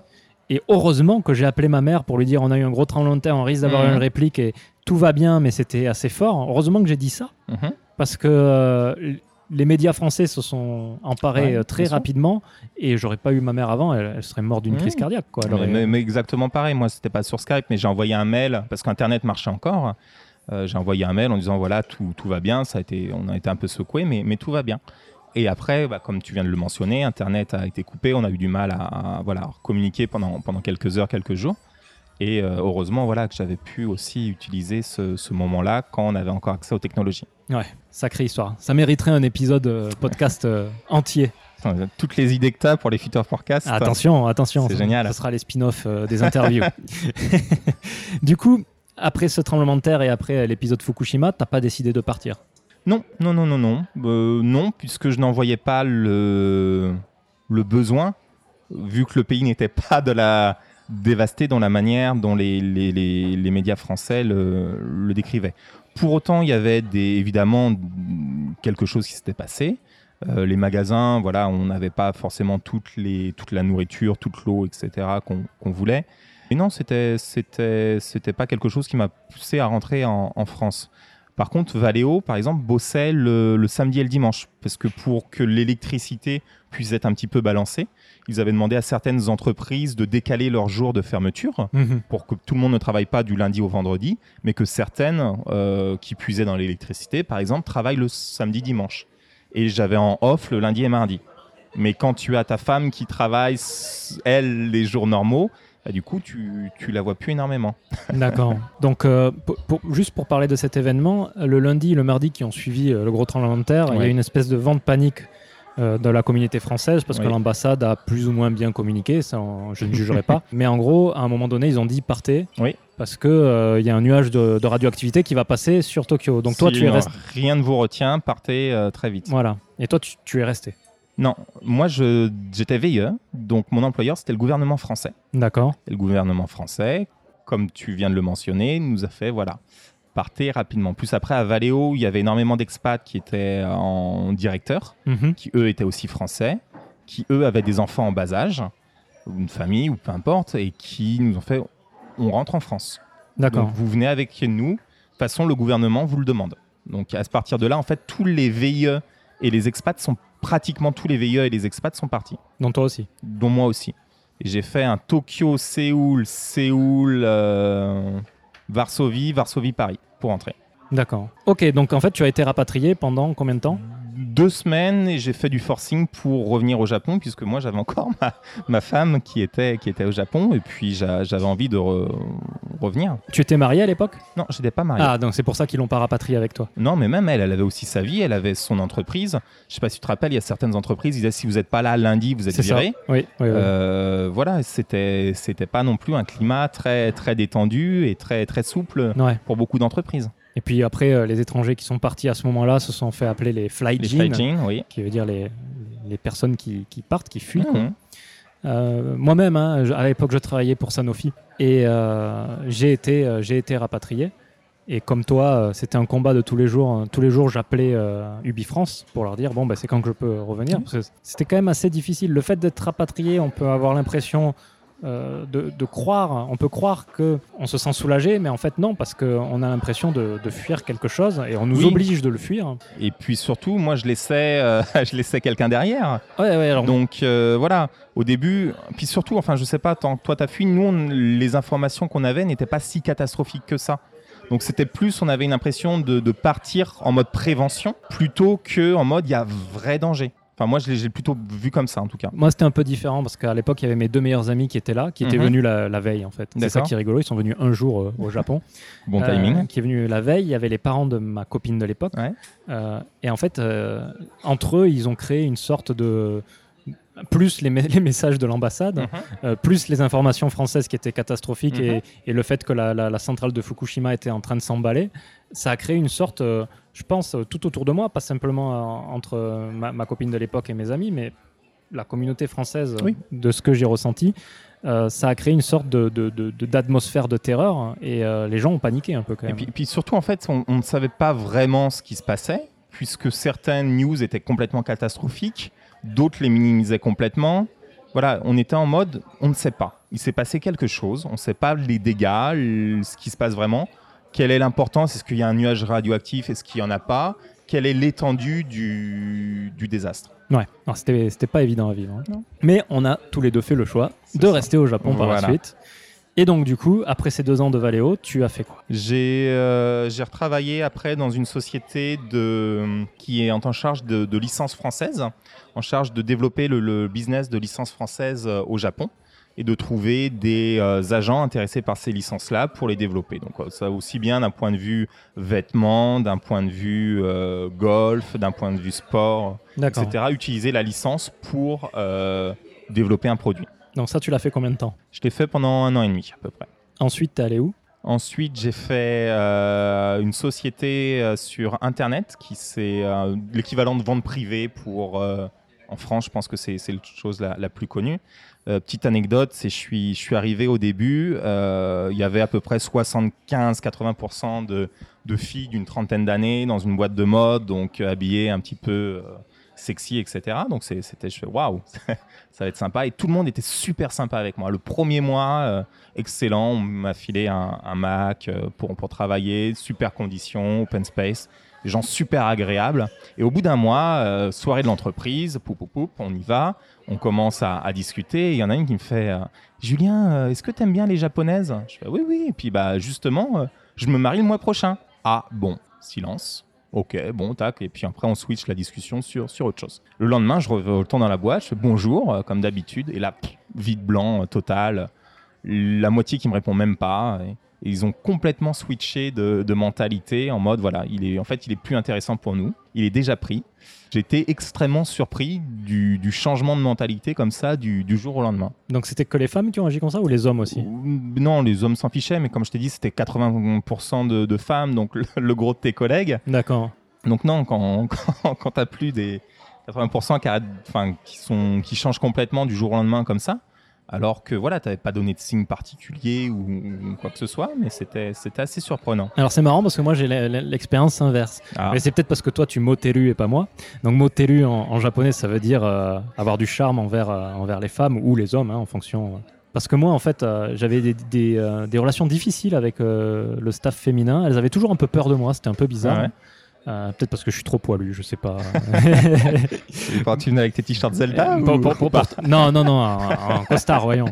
Euh, mais euh, peut-être que, je sais pas, peut-être que je fais peur ou peut-être que j'ai une tête de pervers, j'en sais rien. Euh, mais à partir du moment où elles ont appris, euh, elles ont appris, elles ont appris que je, je me mariais, elles sont devenues de suite vachement plus sympas. D'accord. Donc euh, tu me fais me poser des questions là. mais bon, d'accord, ouais, je, je comprends. mais pour faire ces, ces petites apartés, je pense, je sais pas si tu voulais parler un moment des, des amis et des relations qu'on peut avoir euh, au Japon. Ça peut être peut-être le, petit moment d'en d'en parler vite fait. C'est que euh, c'est très difficile de se faire des amis japonais. Je pense que bah, Jennifer en avait déjà parlé sur, sur- dans, dans le podcast. Et sincèrement, en général, quand j'étais moi étudiant à l'université, bah, il y avait plus de jeunes filles qui parlaient français parce que le fait est qu'en général, même en France, j'imagine, quand tu vas en, LEA, tu as plus de filles qui apprennent des langues étrangères. Donc là, le fait est qu'il y avait pratiquement que des filles qui apprenaient le français à, à Sofia. Donc c'était vers les gens vers qui tu, vas te retourner dans, un premier temps. Et, et tu sens bien que euh, bah, tu sais jamais si elles sont vraiment amies ou si elles ont quelque chose euh, derrière la tête, en mode euh, un petit peu comme le, le boulot là, je, je viens de te parler. Mhm. Et les garçons, par contre, pour la plupart, ils en ont juste rien à faire de toi. T'es pas, t'es pas intéressant. Alors quand t'es jeune, en plus, si jamais tu sors avec eux, ils vont faire mince. C'est lui qui va, euh, qui va avoir l'intérêt des filles. Donc en fait, je vais essayer de de pas être avec ça parce que ça va être juste un, un rival potentiel. Et euh, ils vont pas forcément t'inviter, ils vont pas forcément parler avec toi. Et c'est c'est très difficile de, de lier euh, des liens avec des, des Japonais, aussi bien quand tu es étudiant. Tu vas avoir des liens superficiels. Tu vas avoir des liens où voilà, tu, tu fais un club avec quelqu'un, il va te parler un petit peu parce que tu es, dans le club, mais voilà, ça va pas être un, ça va pas être un, un ami euh, proche. Ça va être un compagnon de boisson plus. Mhm. Et avec les filles, c'est aussi très, très difficile. Alors, c'est une question que j'ai pas encore posée euh, dans, dans ce Ah bon podcast, mais j'en profite du coup, euh, vu que tu as l'air très informé sur ce sujet-là. Euh, Est-ce que tu penses que des hommes ou des femmes étrangers euh, ont du succès avec les Japonais ou les Japonaises Ah bah alors là, c'est une certitude, absolument. En fait, ce qui était, euh, ce qui était très intéressant, à un moment donné, j'a- j'avais lu ça, c'était le, le site de, de rencontres euh, mythiques qui avait fait une étude, puisqu'il ne comprenait pas pourquoi des, des personnes, on va dire, qui avaient euh, 3 sur 10 en termes de, de physique, avaient pour certaines énormément de dates et d'autres euh, absolument pas de, de rendez-vous. Tu, tu dis que 3 sur 10, c'est-à-dire mythique, pas- pas- mythique note le, le non, mais physique par exemple, des, des- des gens qui avaient, euh, qui n'étaient pas très beaux, D'accord. qui avait, si, si par exemple, si, n'importe, ils ne notent pas, mais c'est pour donner, voilà, c'était pas des canons, mais euh, c'était des personnes qui, si tu devais les noter, a- auraient eu des 3 sur 10. D'accord. Et en fait, ils se sont rendus compte que ce qui était très intéressant, c'est quand ils regardaient les notes en détail, tu en avais par exemple sur 10 personnes qui les notaient, tu en avais 3 qui leur mettaient 10 sur 10 et 7 qui leur mettaient 0. J'exagère les, notations, mais c'est pour vraiment donner une idée. Et ces personnes-là avaient énormément de, de rendez-vous, de dates, de succès, puisqu'elles étaient appréciées d'une petite partie. Donc c'était des gens par exemple avec des tatouages, avec des piercings, quelque chose vraiment qui les rend différents Mhm. versus la personne qui, tout le monde la note 3 sur 10, elle n'avait rien parce qu'elle n'intéressait pas, elle était lambda et lambda moins en fait, donc elle n'était pas du tout intéressante. Et je pense que quand tu es étranger, tu es dans ce 3 sur 10 au Japon.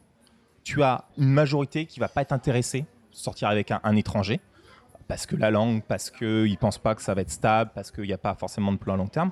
Par contre, tu as une petite minorité, enfin plus ou moins grande cette minorité, mais tu as une petite partie de la, la population qui va vouloir être sortir avec un étranger, puisqu'ils ont eu des expériences à l'étranger, puisqu'ils ont eu euh, d'autres visions de la société, en disant qu'ils n'ont pas forcément envie de reproduire ce que le modèle de leurs parents, à Mhm. savoir le salaryman qui euh, ne voit pas vraiment sa, sa famille, et ont envie d'avoir d'autres choses, de vivre autre chose. Et je pense que quand tu es au Japon, tu es ce 3 sur 10. Tu es cette personne différente. D'ailleurs, tu, tu es gaijin, tu es Oui. en dehors du groupe. Euh, et tu, tu es unique, entre guillemets, puisque tu, tu ne fais pas partie du moule de, de japonais, avec tous les avantages et les inconvénients que ça, ça arrive. Après, il faut voir, comme pour répondre à, à ta question, oui, je pense qu'on peut avoir énormément de succès si on va dans les bons lieux, dans, dans les bons endroits, pour rencontrer des personnes intéressées, pour rencontrer des étrangers. Et en pur standard de beauté, tu penses que le, le visage occidental, c'est quelque chose qu'un japonais normal ou une japonaise normale va apprécier ou? Je pense que c'est complètement subjectif. Après, de ce que j'ai pu parler avec les, les personnes qui sont, euh, qui sont au Japon, les filles étrangères n'aiment pas les Japonais en général puisqu'ils les trouvent trop efféminés. Évidemment, euh, il va y avoir plein de contre-exemples, etc. Mais en général, les, les filles, par exemple, qui font un veilleur, restent deux ans puis repartent après parce qu'elles n'arrivent pas à trouver de Japonais qui leur conviennent d'un point de vue euh, Mhm. standard, en général, bien sûr. Euh, versus les garçons aiment beaucoup les japonaises et sont intéressés de, de sortir avec une japonaise. Alors, sur ça, j'aimerais rajouter un truc, c'est au-delà euh, du physique. Mhm. Euh, il ne faut pas oublier, on l'a dit dans des podcasts différents, mais que la société japonaise reste quand même une société assez euh, sexiste et machiste. Et c'est ancré aussi dans les mentalités euh, des hommes et des femmes. Et C'est-à-dire que je pense qu'un un homme japonais sera moins attiré par une femme qui a du caractère Ouais. ou qui l'exprime beaucoup Mhm. plus facilement. Parce que je dis pas que les japonaises n'ont pas de caractère, hein, mais elles l'expriment moins Mhm. parce que c'est dans la, dans la culture. Qui sera plus De- forte. Voilà. Donc c'est peut-être aussi une des raisons, au-delà de, de la raison Bien sûr, bien sûr. Bah, je, je pense que eux, par contre, les hommes japonais, vu que, comme, comme tu viens de le dire, ça, ça reste assez sexiste. ont envie, pour la plupart, de continuer à entretenir cela, puisqu'ils ont énormément d'avantages à l'entretenir, en tout cas voient beaucoup d'avantages à l'entretenir, et n'ont pas envie d'avoir une femme qui les challenge, qui voilà, qui peut leur dire non, je suis pas d'accord, je suis, on est égal, on t'es pas supérieur à moi. Bah, tu viens de me donner une autre idée de podcast.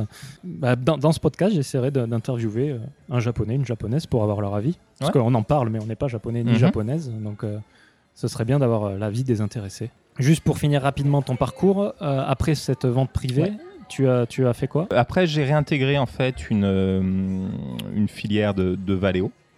Euh, avec des gens qui avaient travaillé à Valeo, qui avaient, qui avaient repris, et puis euh, j'ai pu, j'ai pu retravailler, j'ai pu retravailler avec eux, donc retourner un petit peu dans, dans l'automobile. Mhm. Et là, ce qui était très intéressant, en fait, c'est à, à Valeo, et c'est, je pense que c'est un peu systématique de toutes les grosses boîtes étrangères basées au Japon. beaucoup, beaucoup de ces grosses boîtes envoient des expats pour les mettre aux, normes de la société, mettre en place justement les, les templates, les process qu'on a, dont on a mentionné euh, l'existence avant, pour les mettre à, entre guillemets à la culture de l'entreprise. Mhm. Et euh, comme tu le disais, il y a beaucoup beaucoup de clash. D'une part, puisque beaucoup d'expats arrivent pour une mission de 2-3 ans, ils ont des targets, ils ont des objectifs, ils essayent de, de, les mettre en place et ont un point de vue un peu plus carriériste, euh, sans notion positive ou négative sur, sur le show, juste voilà, ne prennent pas en compte justement le facteur Japon, le facteur euh, peut-être culture différente, peut-être moyen d'agir plus en douceur, moins de conflits, moins de confrontations,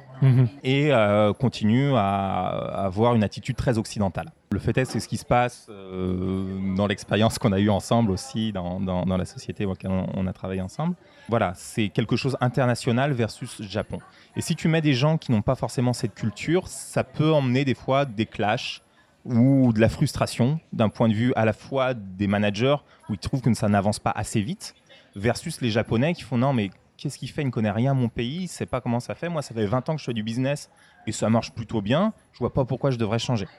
Donc ça peut emmener. Euh, l'avantage de l'autre société là que j'ai atteint, ils ont, ils ont mis en fait des, des, gens qui avaient une énorme expérience avec le Japon, 15-17 mhm. ans, qui connaissaient très très bien le Japon, qui vivaient avec des japonaises, qui parlaient japonais couramment, qui étaient très intégrés. Et euh, là, du coup, les Japonais l'ont vu comme personnes moteurs qui peuvent apporter des choses en plus, qui comprennent le Japon, qui comprennent les enjeux et qui cherchent des moyens de l'améliorer. Pas d'imposer, mais d'essayer de garder un modèle et d'essayer de l'améliorer en amenant des, nouvelles idées, des nouvelles méthodes. Pas juste faire table rase sur ce qui se fait en disant maintenant c'est comme ça qu'on va faire, c'est OK. Vous avez fait comme ça, OK. Maintenant, ok, ça, ça, ça, on pourrait peut-être l'améliorer de telle manière, de telle manière, plus en douceur en fait. Ouais. Avec toute une expérience sur le Japon qui leur était très intéressante, et ne serait-ce que dans la manière de communiquer, ils étaient complètement capables de communiquer en japonais avec eux, et ça a énormément aidé, ça a énormément facilité. Et c'est une des raisons principales pour lesquelles je suis, je suis resté euh, dans, dans, cette société euh, trois ans, c'est qu'il y avait une très très bonne ambiance. D'accord. Euh, aussi bien avec les relations entre les étrangers et les japonais, que voilà en, général sur, sur le business. Ce que je n'ai pas forcément senti dans les autres sociétés plus internationales que j'ai auxquelles j'ai eu l'opportunité de travailler, où tu sentais vraiment les étrangers d'un côté et les japonais de l'autre. Là, c'était vraiment un groupe de personnes qui essayaient de travailler ensemble. En général, oui, euh, la façon dont les boîtes étrangères qui viennent s'implanter au Japon agissent, c'est qu'elles envoient euh, quelqu'un euh, de leur pays, mmh. donc la France de France, etc., pour imposer une façon de faire sans essayer de comprendre. C'est un peu une attitude colonialiste au final. Oui et non. C'est, je pense que c'est une attitude de voilà, on a fait comme ça, ça marche comme ça, on va reproduire ce qui a marché. Sans voilà, voilà, ça, j'ai toujours fait comme ça. On pense un petit peu, c'est comme les Japonais, eux, ils ont toujours fait comme ça. Pourquoi ils changeraient? Mhm. Et c'est un petit peu chacun qui ne prend pas en compte, mais pas forcément d'eau dans, dans, dans, son whisky, quoi. En essayant de dire, ok, il y a ça, mais il y a aussi ça à côté. Comment faire pour, euh, pour l'appréhender? Et je pense que c'est un petit peu la, grande différence quand on parle avec des Japonais.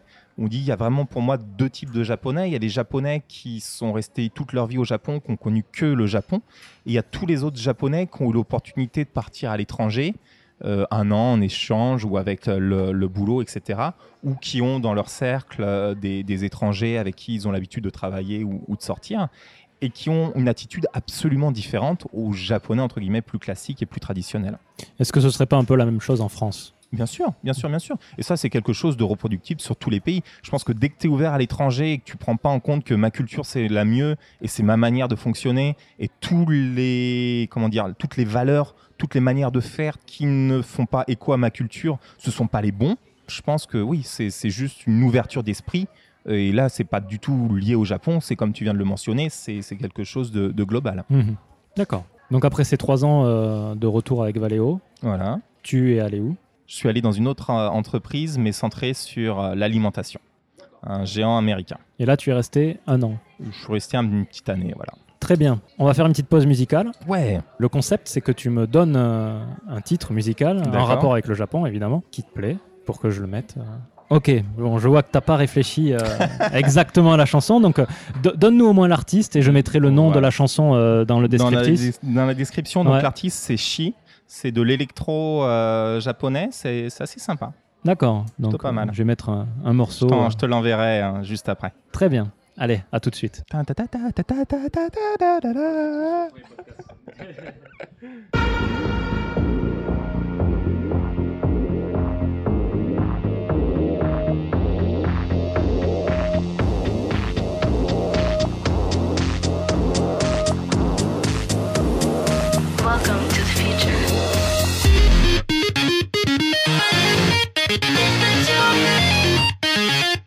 Thank you.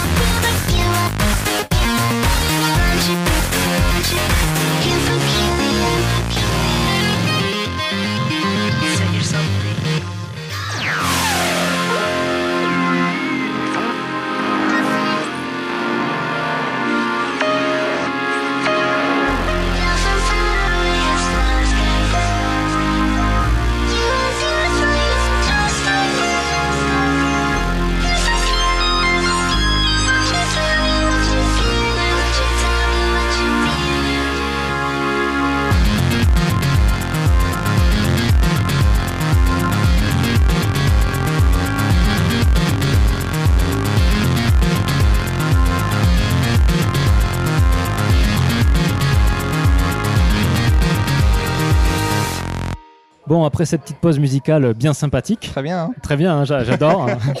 Faut savoir qu'au moment où on enregistre le podcast, on n'entend pas la chanson, donc j'en ai strictement aucune idée de ce que c'est. Ah, j'aurais dû te mettre ba- euh, comment ça s'appelle Baby Metal. Ah, ça, je connais, Baby Metal. Ok. Donc, du coup, ce que j'aimerais savoir maintenant, c'est. euh, et on a vu que tu as vécu pas mal de choses, tu nous as donné pas mal d'anecdotes. Mhm. Donc, euh, ta vision du Japon et des Japonais entre le moment où tu es arrivé et euh, aujourd'hui, elle a forcément évolué. Bien donc, j'aimerais que tu m'en parles un peu. En fait. Bien sûr. Bah, la, la première expérience, c'est t'arrives, tu es en mode touriste. Donc en fait, tu, tu vas plus te focus sur tout ce qui est différent, toutes les lumières de Tokyo, en plus To- Tokyo qui est, qui est complètement di- différent. Pour situer un peu les gens, moi je suis, je suis originaire de l'ouest de la France, euh, d'Angers. Donc euh, Tokyo versus Angers, c'est c'est un petit peu différent en termes de, de ville, de manière de, de vivre et, et de manière de fonctionner. Donc ça, tu, je pense que tu arrives en mode tout est merveilleux, tout est différent. Et puis surtout, bah, c'est comme je te l'avais dit, c'est quelque chose qui m'intéressait. C'était quand même un, point de, de culture qui, est- qui était importante. Et je pense que toute cette culture est très très biaisée du fait que les films et les, les histoires que tu peux voir et lire sont toutes incroyables. Il n'y a rien, il n'y a pas d'histoire qui se passe dans la vie de tous les jours où il se passe rien d'incroyable à cette personne. Le fait de tout ce qu'on voit, c'est que des choses incroyables. Donc l'image du Japon qu'on a, c'est tout ce qui est fou, tout ce qui est euh, incroyable. Et c'est d'ailleurs ce qui est drôle, c'est en fait surtout les, les youtubeurs qui vont passer euh, une ou deux semaines au Japon, qui reviennent, ils font avec les choses les plus folles qu'ils ont vues au Japon. Et oui, cette partie-là existe, faut absolument pas la nier, c'est quelque chose d'important, mais c'est 1% de ta vie. Enfin, quand tu vas vivre au Japon, plus au bout de 10 10 ans, c'est cette chose-là existe, tous les trucs fous existent, et quand tu as des amis qui viennent, tu as envie de leur montrer, parce que c'est ce qui change de l'ordinaire. Par contre, quand tu fais ta vie de tous les jours, quand tu te lèves, tu vas bosser, tu fais ton lundi, vendredi, bah, c'est pas du tout ta vie. C'est pas du tout ça qui est euh, le, plus, euh, le plus important dans, ton temps et le plus, le, plus différent. Donc, c'est, entre guillemets, c'est tout ce passage à la normale. Avec un normal entre énormément guillemets, puisque au Japon, rien n'est normal comparé au normal français. Donc c'est sur toute cette vie, la vie de tous les jours en fait, comment ça, ça va évoluer. Donc j'ai été touriste les trois premiers mois, après j'ai été étudiant. Je pense que c'est l'année bénie. Si vous avez l'opportunité de faire des, un an d'études au Japon, foncez, foncez, c'est c'est merveilleux, puisque c'est pratiquement en fait un, un an de vacances.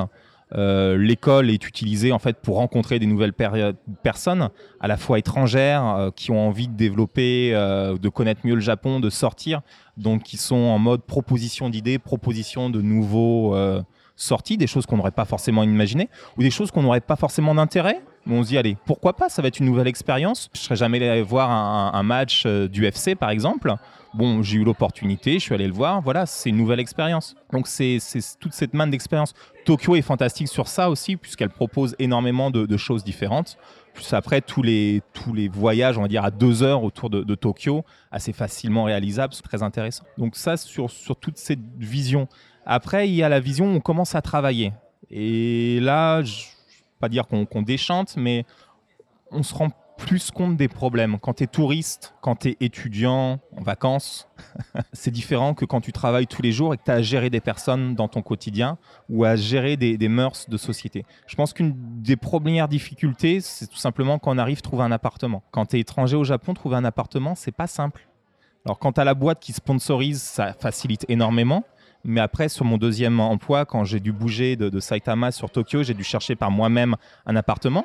Donc c'était quand même ma femme qui était japonaise, qui signait le contrat, et c'était son père qui travaillait, qui avait un salaire correct, qui était garant. Mais juste parce que j'étais étranger, j'ai été refusé cinq fois de suite.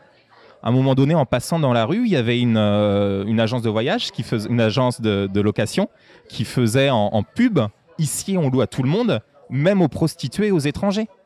Et c'était leur slogan pour. Ah, moi, j'a- j'avais déjà vu le, le, euh, Animaux de compagnie euh, et français. Et là, c'est carrément euh, prostituées et, euh, et étrangers. Donc, euh, et encore, on a énormément de chance en étant français. Parce qu'après, ils te font un ranking au sein des, des nationalités. Et les, les gens vont te le demander clairement, ouvertement en face de toi, en disant Mais vous, vous venez de quel pays? France? Ah ah bah vous avez de la chance, hein. si vous veniez euh, du Pakistan ou euh, de Chine, ce on ne vous aurait jamais accepté. Et c'est toute cette, ce racisme, parce que faut appeler le tel banalisé entièrement, qui euh, est assez déroutant et assez énervant, faut, faut le dire, à, à longueur de journée. Puisque même si ça fait de nombreuses années qu'on est au Japon, les gens nous voient toujours comme des étrangers, touristes qui viennent là pour deux semaines et qui connaissent rien à leur culture et, et voilà. Et on aura tout le temps les mêmes trucs comme Jennifer l'avait mentionné. euh, dès qu'on va prendre des baguettes, dès qu'on va dire euh, deux trois mots de japonais, Oh, qu'est-ce que c'est fantastique, qu'est-ce que vous êtes fort, qu'est-ce que vous parlez bien. C'est sûr qu'après 10 ans, c'est un Ouais, peu énervant. Quoi. Donc c'est c'est- c'est drôle les, les deux trois premières fois, puis au bout de dix ans, quand on a tout le temps ça, bon, voilà, on leur regarde, on leur sourit, on leur fait un merci, et puis on passe à autre chose. Est-ce que ta femme te le fait toujours? On me l'a jamais fait. D'accord. C'est pour ça que tu t'es marié. Non, non, mais en fait, ce qui était très intéressant, c'est qu'elle s'est rendue compte à ce moment-là que le Japon était énormément raciste. Quand je cherchais un appartement, elle était, elle était euh, outragée de l'attitude que les personnes avaient. Et les personnes ne se considéraient pas racistes. Je suis sûr qu'on leur demande, voilà, ils font non, non, mais moi, j'ai pas envie de, de louer un étranger, mais je suis absolument pas raciste. Euh, Est-ce qu'on peut appeler ça du racisme? Je sais pas, de, de la xénophobie. Je, je sais pas quel terme. Et c'est- tellement bas. En fait, je pense que c'est un peu plus différent. C'est au Japon, comme tu le sais, c'est soit tu es dans un groupe, soit tu es hors du groupe. Mhm. Et ça, ça a à voir avec tout. Quand ils vont faire un club, ils vont faire une soirée, ça va être que les gens du club qui vont venir. Tu vas pas emmener d'autres personnes extérieures de ce club-là. Et c'est une des raisons pour laquelle c'est très dur de rencontrer aussi des Japonais. C'est euh, de rencontrer des nouvelles personnes. Ça se fait pas comme par exemple en France où je vais faire une soirée chez moi, je vais t'inviter, je vais inviter d'autres copains qui vont peut-être même eux-mêmes inviter des, amis. Poup. On va se retrouver à une dizaine d'horizons différents. Et puis bon voilà, on va tous, euh, on va tous discuter ensemble. Là, ils vont faire une soirée avec l'équipe de volley. Ils vont faire une soirée avec les anciens de l'école machin. Ils vont pas du tout. Et quand j'étais au Japon au tout début, même à l'université, euh, où ma copine faisait des soirées, j'étais pas invité. Et je, je pouvais pas venir. Parce que je n'étais pas du groupe. Ta copine ne t'invitait pas. Non. Versus moi, dès que je faisais une soirée avec d'autres Français ou d'autres étudiants étrangers, où voilà, on l'invitait bien sûr. En fait, c'était même à sens unique. Donc, tu arrives dans un, nouvel, un nouveau pays, tu connais personne, très peu de personnes. Le but, c'est t'essayes de dire, ok, mets-moi le pied à l'étrier, fais-moi rencontrer d'autres personnes. Et ça se fait pas. J'imagine que ça a été à l'origine de plein de disputes euh, avec ta, ta copine. Non, ça a été une fois en disant, euh, voilà, moi je te fais, je t'invite à chaque fois, toi tu m'invites jamais. Et elle me fait, bah non, parce que ça se fait pas. Et t'as accepté la réponse. euh. Et là, tu fais oui. Non, en fait, non. En fait, j'ai fait du forcing. Elle m'a invité à une soirée. Je me suis tellement fait suer que j'ai fait non, mais en fait, non, c'est bon. Pour- Pourquoi tu t'es fait suer? Parce que personne te parlait? Il y avait ça. Et en fait, tu étais un petit peu la bête. La, la bête de foire que les gens montrent. Ils vont te poser deux, trois questions.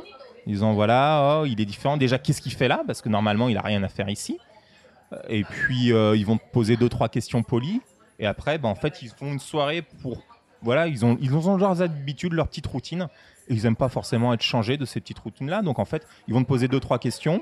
Puis après, pouf, ils vont switcher sur, euh, sur le- leur sujet. Ils vont reparler de petites choses pour lesquelles ils ont une grande histoire ensemble. D'accord. Euh, un petit peu comme si voilà, on invitait quelqu'un et on se parlait uniquement de toute notre expérience professionnelle qu'on a eue ensemble en faisant que des anecdotes là-dessus. ouais, ouais, Bon, ouais. la personne va essayer de s'intéresser au début, poser deux trois questions, et puis au bout d'un moment, voilà, va, va, va laisser passer. Est-ce que, bon, est-ce que ce serait pas un peu la même chose en France aussi si tu invites des gens en dehors de ton cercle? Pas forcément Japon ou France, ça dépend plus des personnes. Ça dépend plus de leur ouverture, de leur intérêt versus la, la personne. Je pense qu'en France, on est quand même beaucoup plus ouvert sur la chose, ne serait-ce qu'en faisant des soirées chez nous, dans notre appart, Mhm. on, on- on mixe énormément plus, ne serait-ce voilà, des, des soirées qu'on a fait. Même les Français qui sont au Japon invitent plus facilement des, des gens qui ne connaissent pas forcément ou des copains de copains. Ouais. Euh, ce qui, enfin, je sais pas combien de fois toi t'es allé ne serait-ce dans un appart d'un japonais. Euh, moi, je les compte sur le doigt d'une main. Ouais, pareil, très peu. Et encore, euh, ma main, elle est même pas complète. Mais du coup, par Anna, t'as pas pu. euh, Non. Même Non, actuellement, tu vois, elle, voit, elle, elle a des amis. Elle a gardé toujours son petit cercle d'amis. D'accord. Très, très, très petit cercle d'amis. Mais, mais non, non, non, non, non, pas forcément de d'opportunités en plus. Ok. Donc tu nous as parlé un peu de, de- de ta vision euh, vie de tous les jours euh, au Japon, Ami. mais tu as, mentionné un peu le professionnel, alors euh, est-ce que tu pourrais en parler un Bien peu? sûr. Donc là, la, la vision professionnelle est aussi assez, assez déroutante et surprenante au Japon. Ne serait-ce que l'image du Japon qu'on a, qui est plutôt un pays ultra high-tech, avec plein plein de nouvelles technologies, des super portables, plein de gadgets à, à tout va. Euh, T'arrives et en fait, tu as, tu as l'impression de faire un bond en arrière de, de 20 ans. Comme je te le disais, ils apportent leur... euh, Ici, c'est pas Internet, c'est pas les mails, c'est les fax. Le fax. Euh, J'ai un copain qui a envoyé un mème là, dernièrement sur, sur, sur le chat. Il disait euh, Le Japon vient de lancer un, un- un nouveau truc, ça s'appelle Faxbook. D'accord. Et cla- clairement, clairement c'est encore le cas. C'est encore le cas. Je vois un process qui est encore actuellement aujourd'hui dans, dans une des sociétés pour lesquelles j'ai j'ai bossé.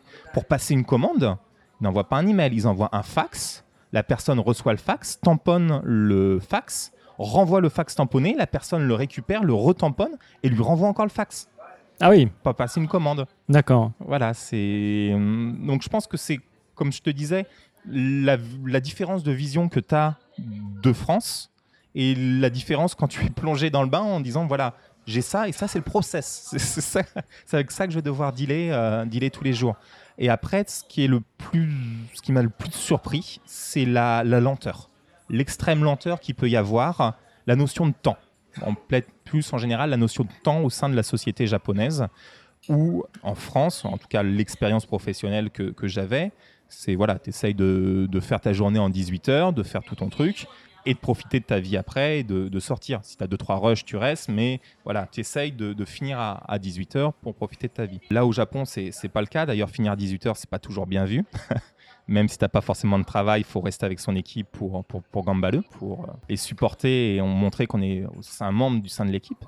Et puis, bah, euh, surtout, c'est en France, quand j'étais à, à Valeo, directement au headquarter, on avait une négo, on rencontrait le vendeur, on négociait quelque chose, la personne était capable de prendre une décision durant la négo, on arrivait sur un résultat au bout d'une, deux, trois heures, euh, des fois assez énergique de, négociation, et on signait le contrat dans les euh, 3-4 jours après. J'exagère un petit peu, mais c'était rapide. Au Japon, je me souviens, une des premières expériences, j'arrive, je présente tout le, contrat à, signer, enfin un, un document à signer pour euh, lui donner le business.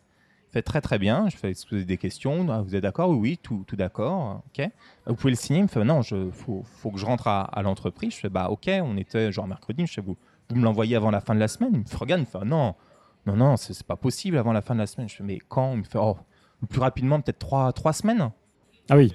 Je fais mais, mais pourquoi? Il me fait bah parce qu'il y a le directeur de la qualité qui doit le signer, il y a le directeur de la logistique, il y a mon président, il y a voilà. Et en fait, tu avais cinq personnes qui devaient signer un document, mais euh, lambda, qui n'était pas, qui était pas même pas un contrat ou quoi que ce soit. C'était juste une proposition. Et c'était pareil pour les cotations. Ouais. C'est, il me fallait minimum euh, deux semaines pour avoir quelque chose. Et tout, tout, tout, tout est très lent. Et je pense que c'est un des gaps les plus importants quand tu commences à travailler au Japon, c'est de prendre en compte cette lenteur. Tu vas arriver avec plein, plein, plein, plein d'énergie. Il y a une phrase que, que j'aime bien dire, c'est si tu pousses les gens et tu les pousses vraiment, ça va se faire en deux semaines. Et si tu les pousses pas, ça va se faire en 14 jours. D'accord. Et que tu as, beau en fait d'un influencer, les, les, les pousser, voilà. Donc d'une, tu vas les énerver, ça va le faire qu'une seule fois. Et puis, faut, faut prendre en compte voilà, cette lenteur, cette, manière de décider, pas les précipiter, réussir à voir tous les, les problèmes. En fait, une des différences peut-être les plus importantes par, par rapport à, à l'Europe, c'est que tu, en France, en général, c'est tu lances un projet, tu essayes de voir 3-4 gros problèmes qui puissent venir, trouver des solutions, tu lances le projet, et si des problèmes arrivent, tu essayes de trouver une solution à ces problèmes. Et boum, tu continues. Au Japon, ils vont faire la liste de tous les problèmes, mais tous les problèmes, même Mhm. ceux qui ont 0,01% de chance d'arriver, ils vont essayer de trouver une solution à tous ces problèmes-là, et une fois que ça va être fait, on va lancer pour avoir quelque chose parfait, ou en tout cas le plus parfait possible, dès le lancement. D'accord. Donc du coup, vu que nous, on a plutôt tendance à lancer, à fixer quand des problèmes surviennent, versus trouver toutes les solutions euh, avant de le lancer, bah, ça tout prend énormément plus de, plus de temps. Plus, euh, comme tu as le mentionné, tu as des fois des choses archaïques avec les sales. En voilà, nous, on présente ça que deux fois par an aux, aux vendeurs, aux clients, on va, on va pas changer ça. Ouais, c'est toujours compliqué. hein. Ce qui, ce qui est très drôle, c'est que les, les process, c'est des fois, ils se réfugient sur la tradition quand ils n'ont pas envie de, de le faire et de t'aider. Et d'autres fois, en fait, quand eux, ils en ont besoin, bah, bizarrement, c'est devenu possible à ce moment-là. Voilà, c'est euh, le, le- le difficile aussi. Il faut réussir à voir ce qui est réellement euh, inchangeable et ce qui l'est, mais euh, par mauvaise foi ne ils, sont, veut pas ils, l'être. sont, ils sont malins quand même, ils, ils vont jouer là-dessus aussi. Au final, est-ce que tu as été surpris? Ah bah oui, je pense, et c'est ça qui est intéressant, c'est, je pense que c'est une des raisons pour lesquelles je suis resté aussi longtemps, c'est même après X années au Japon, bah t'es encore surpris par deux, trois trucs chaque semaine, quoi. Tu vas avoir des, des attitudes, tu vas voir des, des choses qui vont encore te, te surprendre, en bien ou en négatif, des attitudes hein, particulières auprès de tes collègues, et je pense que c'est un, un des jeux favoris de, des étrangers ici, quand on se retrouve tous ensemble, quand on bosse dans des sociétés différentes, putain, tu sais pas ce qu'il m'a fait cette semaine, et papa, et papa, et papa. Donc c'est c'est pas forcément du bâchage juste pour être du bâchage, mais c'est encore des choses qui nous surprennent, et même des choses qui, en termes de bon sens, on trouve que c'est c'est très très très très surprenant, et c'est une occasion de, de les échanger et de faire, tiens, j'ai eu cette anecdote là aujourd'hui, tu sais pas ce qu'il m'a fait cette fois ça, et là boum, et je, et je suis sûr qu'ils font exactement la même chose. Entre. C'est pas ce qu'il m'a demandé là, le, le gaijin. sais pas comment il a été bon cette semaine, c'était incroyable. non, ça- Non, je pense pas. je, je pense que c'est plutôt des choses négatives. ouais, hein, ou, euh, Ah, je sais pas, je sais pas. Après, ça, ça dépend, mais bon.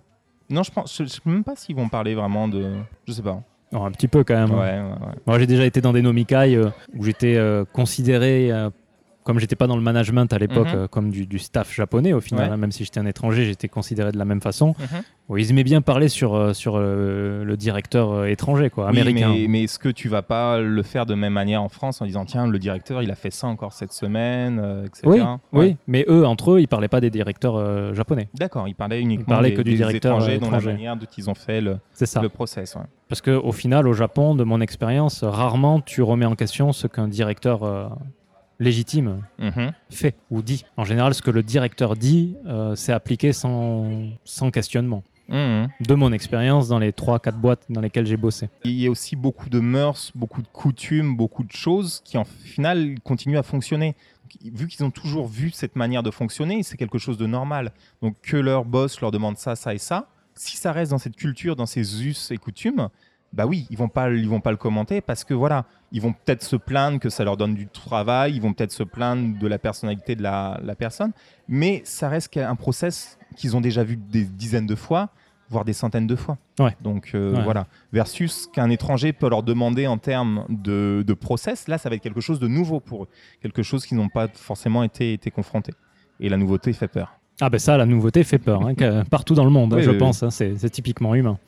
Je, pense qu'il y, a- aussi cette biais, c'est que certes, on est au Japon et on bosse évidemment avec des, des Japonais en, en principal, principalement, mais tous les aspects qui sont surprenants, qui ne vont peut-être pas, ou auxquels on peut des fois se plaindre, qu'on peut trouver des aspects négatifs, c'est quelque chose qui serait également reproductible dans une autre culture et dans un autre, euh, dans une autre euh, phénomène. Ouais, là, c'est parce qu'on parle du Japon qu'on explique tout ça. Très bien. Finalement, pourquoi tu as décidé de partir du Japon euh, alors que Ah. tu as l'air de dire que c'est bien de découvrir des choses nouvelles tous les jours? Déjà, c'est parce que j'ai une offre qui est très très intéressante. Donc, juste d'un point de vue professionnel, euh, j'ai j'ai- j'ai une offre qui est, qui est- qui est très intéressante et que j'ai j'ai envie d'en profiter. Après, d'un point de vue, on va dire plus personnel lié au Japon, comme je t'ai dit, ça fait, ça fait une dizaine d'années. J'ai aussi de voir un petit peu envie de voir quelque chose de nouveau, de reprendre d'autres expériences, d'avoir, voilà, de rajouter des cordes à mon arc un petit peu. Pas toujours continuer à vivre dans ce vase semi-clos qu'est le Japon avec cette culture-là. Je pense, j'ai pas fait le tour de toute la culture et je pense que divines n'en suffiront pas, mais j'ai vu ce que j'avais envie de voir. Je vois beaucoup de choses qui se répètent.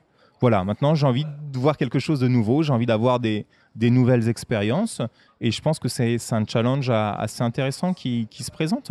Et le fait de revenir dans ton pays aussi après une longue période à l'étranger va te faire pointer tout ce que tu trouvais normal de ton point de vue français qui a vécu qu'en France, tout ce qui était culture qui te semblait normal, que tu ne l'as pas remettre en question, le fait d'avoir vécu dans un autre pays va te donner aussi bien sur ta propre culture une autre, euh, une autre vision, une autre, euh, un petit peu comme si tu avais un autre filtre qui te permettait de voir d'autres d'autres contours. D'accord.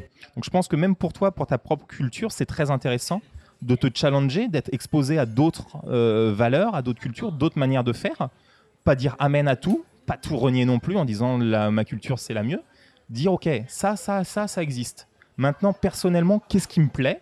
Qu'est-ce que j'ai envie de reproduire? Qu'est-ce que je, quoi j'ai envie? C'est un petit peu comme tu as une relation avec quelqu'un. Voilà, tu as échangé avec cette personne-là, tu gardes ta personnalité, mais en même temps, dans l'échange, dans le débat, tu as dit tiens, cette idée-là, cette idée-là, c'est plutôt pertinent, c'est plutôt intéressant. Ou tiens, ce sujet-là, je le connaissais pas. En effet, j'avais pas pris ça et ça en compte. Donc je pense que c'est un petit peu plus comme ça. Voilà, j'ai parlé avec euh, beaucoup de personnes pendant 10 ans, j'ai envie d'avoir d'autres interlocuteurs. Donc tu pars pas fâché avec Absolument le Japon. pas, absolument pas. Au contraire, je pense que c'est important que je parte maintenant avant d'être fâché. Parce que tu penses que tu pourrais l'être. Voilà, on, on est confronté à de nombreuses reprises. On, on- on a eu des expériences qui se sont reproduites, reproduites, reproduites. Et en fait, quand tu as une nouvelle expérience, tu dis est-ce que c'est moi, est-ce que c'est cette entreprise et c'est juste un coup ou est-ce que quand cette expérience se reproduit dix fois, tu fais ah non, en fait, c'est un interne de la société, c'est quelque chose de tout à fait normal. Et il y a des expériences, comme je te disais, qui me plaisent beaucoup la qualité de service, euh, la politesse, euh, les magasins ouverts euh, tous les week-ends, etc. Il y a plein, plein de choses fabuleuses. Mais voilà, j'ai envie aussi de voir autre chose pour me dire tiens, c'est pas que ça la vie, il y a, y a d'autres choses, il y a de nouveaux challenges et il y a d'autres manières de, de fonctionner. D'accord. Bon, je vais te poser une dernière question. Qu'est-ce que tu donnerais comme conseil pour les gens qui veulent venir au Japon? Donc en conseil, c'est si vous avez cette opportunité, prenez-la. Prenez-la pas de manière euh, irréfléchie, mais je pense que dans la vie, quand tu as des opportunités, il faut savoir les saisir, puisque chaque expérience va t'apporter quelque chose. Tu vas avoir des expériences positives, tout va pas toujours se passer bien, mais je pense que de toutes ces expériences-là, tu vas en tirer quelque chose. Et l'avantage du Japon, c'est quelque chose de tellement différent versus ta culture, la manière de fonctionner que tu as, ça te permet de mettre plein plein de choses en valeur, de te faire prendre en compte de plein de choses différentes qui te semblaient normales et te dire bah non en fait c'est c'est pas quelque chose de, normal. Les 35 jours de vacances par an bah non c'est pas quelque chose de normal. C'est voilà. Il y a plein plein plein de, de petites choses qui te semblaient complètement acquis qui te permettent de voir la société différente. Donc aussi bien d'un point de vue touristique que d'un point de vue étudiant que d'un point de vue plutôt professionnel je pense que toutes ces expériences ont quelque chose d'intéressant. Après c'est plutôt à toi de voir ok j'ai eu cette expérience là il y a eu du bon il y a eu du mauvais Maintenant, en tant que personne, qu'est-ce que j'en tire? En quoi cette expérience va me grandir? Peu importe que ce soit bon ou mauvais, en quoi ce que j'ai vécu va me permettre de m'améliorer ou d'avoir une vision différente ou, de m'enrichir, en tout cas, personnellement, sur, sur ce passage-là? Et le Japon est tellement différent que peu importe, tu auras des expériences, tu auras des, des choses extraordinaires qui vont t'arriver, tu auras plein, plein, plein d'anecdotes. Je connais pas un seul étranger qui est venu au Japon qui n'a pas une anecdote à raconter sur, sur le Japon. Et vu que tout est tellement différent, des anecdotes, tu en auras des centaines et des centaines à, raconter. Et ça, c'est quelque chose d'intéressant puisque ça te- ça t'enrichit euh, personnellement.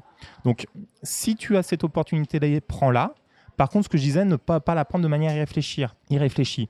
Le Japon coûte cher. En tant que touriste, je pense qu'il faut avoir un budget à peu près d'une centaine d'euros par jour pour restaurants, hôtels, euh, transports. Les transports coûtent cher. Euh, les restaurants coûtent cher. Si tu veux vraiment t'amuser, si tu veux vraiment, voilà, pas te donner de limite entre guillemets. Voilà, euh, aller au karaoké, sortir en boîte, euh, aller au restaurant, aller dans un petit bar et discuter, t'acheter deux trois souvenirs. Je pense que en tant que touriste, prendre un budget de 100 euros par jour, c'est quelque chose de réaliste.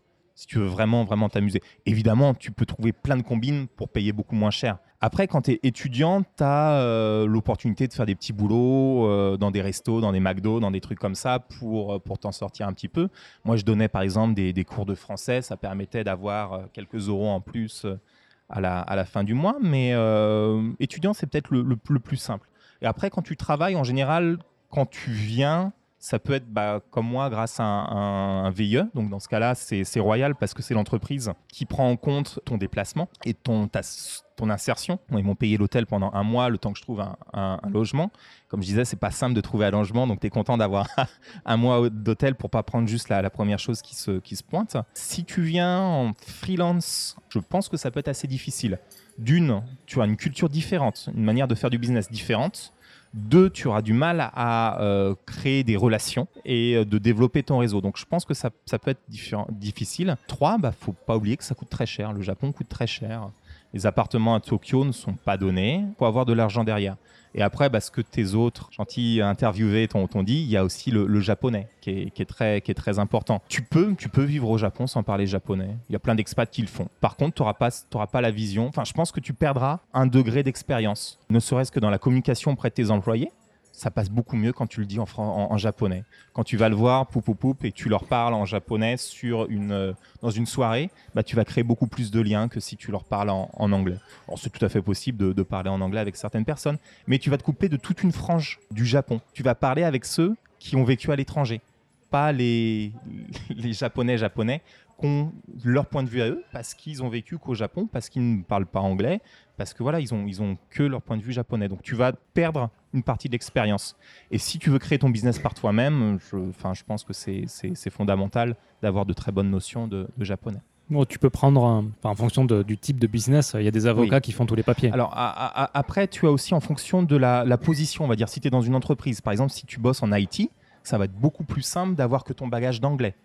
Euh, si tu veux faire sales au Japon, bah, va pas au Japon. Ouais, là, il faut, faut carrément parler Kaigo. euh. voilà, va, va pas, faut être japonais ou au moins avoir un niveau extrêmement, extrêmement élevé. Après, ça dépend du milieu dans lequel tu, tu évolues. Tu as des milieux qui vont être plus ouverts, je sais pas, par exemple les jeux vidéo ou, ou l'informatique, où tu as des, des mots qui ne serait-ce que dans principalement katakana, qu'on juste des, des, tra- des traductions euh, faites directement de l'anglais Voilà, et tu, tu peux, tu peux arriver à, à communiquer à- à- avec ça. Si tu vas dans un truc plus traditionnel, bah non, là, ils ont tous les mots qu'en japonais, et ça va être à toi de, de faire ton, ton petit lexique, et puis bah, pas de l'apprendre. C'est pas complètement insurmontable, mais ça prend du temps. Après, malgré tout, je pense, hein, donc ça c'est mon avis, hein, mais euh, tout travail qui nécessite un contact client, je pense qu'il faut bien maîtriser le japonais Ouais. et le keigo.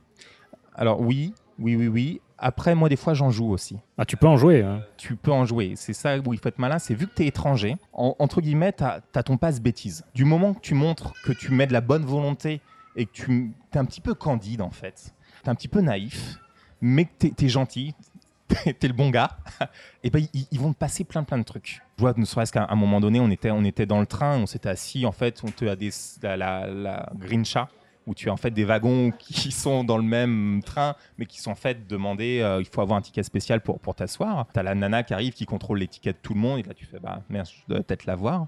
Là tu la regardes, tu fais, ah bon, il fallait un ticket? Oh bah c'est vraiment, vraiment étonnant, je n'avais aucune, aucune idée. Donc tu- tu- si tu fais un petit peu ton naïf, ils vont faire, oh pardon, pardon, ils vont toujours rester euh, très polis, ils vont, voilà. Te, te dire bon maintenant tu, tu sors Tu es machiavélique, dis-moi. non malin Ouais. Non, non, mais ne serait-ce que. Et moi, je vais prendre un, exemple avec plus lié à mon business. Au Japon, ils sont pas directs dans la manière de, parler, de, discuter. Donc, ils vont pas dire euh, T'es gentil, mais là maintenant, moi, je vais augmenter mon prix parce que j'ai passé de, de marge. Ils vont pas te le dire comme ça. Ils vont faire tout un truc de, de théâtre en disant voilà, on travaille ensemble, c'est très difficile, j'ai fait beaucoup d'efforts. Tu te rappelles il y a deux ans quand les prix des patates étaient comme ça, je les ai pas augmentés.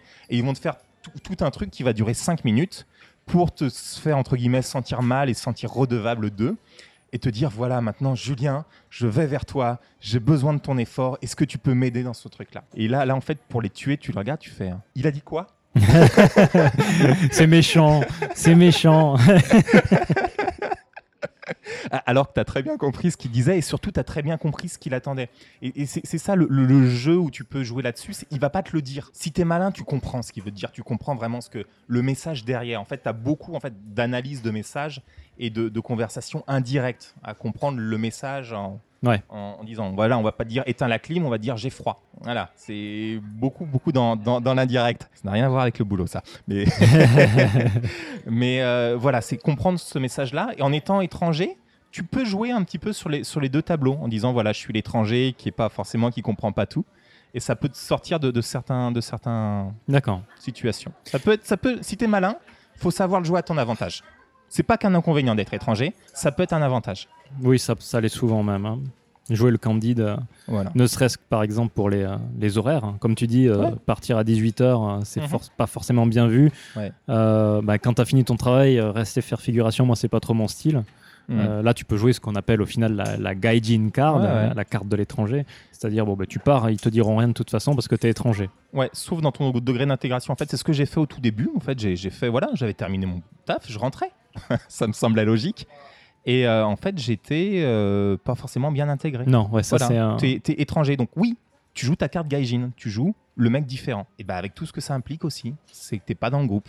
Donc ils vont pas te traiter dans le groupe. Le problème, c'est que souvent, même quand tu, tu respectes les règles Ouais. du jeu, t'es pas forcément mieux intégré non plus. Après, je pense que c'est c'est- c'est comme plein de choses, c'est jusqu'à quel point tu es capable de faire un effort pour avoir quelque chose. Ouais. Euh, moi, je vois quand, je travaillais la, deuxième expérience à Valeo, où j'avais des gens très, très gentils. Et, voilà, je restais des fois le soir un petit peu plus, pas parce que j'avais de, tâches à faire, mais juste pour tisser le lien, discuter un petit peu, parler de deux, de, de, deux, trois trucs. Je vois juste un petit exemple, c'est au tout début, ça se passait pas super bien avec la R&D, où ils étaient assez froids. Voilà, c'est qui ce nouvel étranger, jeune en plus, parce que on a 30 ans, donc on est plus jeune que eux qui en ont en général 50 et qui ont fait 20 ans dans la boîte, voire plus. Et c'est qui ce petit jeune? Il est encore là juste pour deux ans et puis voilà, il va encore partir parce qu'ils envoient aussi du turnover. Le gars adorait Star Wars, il avait son mug Star Wars, etc. et tout. Et puis à un moment donné, en fait, j'ai commencé à lui, à lui parler de Star Wars en disant Ah tiens, t'as vu le dernier, t'avais l'épisode 7 qui devait de sortir, etc. Oh oui, je l'ai vu, et puis c'est passé ça, ça, ça, etc. Et puis pouf, on a commencé à parler de Star Wars un petit peu. Je fais ah ouais, tiens, moi là j'ai cette application, ce truc. Il Oh génial. Et du coup, à chaque fois que j'avais quelque chose à lui demander, j'allais le voir. Je disais deux, trois trucs sur Star Wars avant, pouf, je le mettais dans le bon mood. Et hop, après, j'enchaînais sur la question business. Et je pense que c'est ça qui est important quand tu es au Japon, c'est que c'est pas monotâche. C'est tu dois comprendre la personne sur, en, en général, et savoir sur quel point jouer, sur quelle relation jouer pour développer cette relation et euh, réussir à avoir de, de meilleurs euh, résultats avec la personne. Bon, au final, ce que tu es en train de décrire là, c'est un peu pareil partout, encore une fois. C'est-à-dire qu'en France aussi, euh, faut tisser des liens avec les gens au final. Quoi. Oui, c'est un peu pareil partout, mais plus, je pense, encore ici. Puisqu'en France, tu vas avoir par exemple la célèbre pause café où tu arrives et tu vas pouvoir discuter de deux, trois trucs, mais tu vas le faire en mode boulot. Hmm. Là, tu vas avoir, comme tu disais tout à l'heure, soit des nomikai, donc tu vas devoir sortir hors de tes horaires pour picoler avec eux, ou tu vas devoir essayer de, de trouver des points d'intérêt, des points d'accroche pour réussir à, à développer la relation.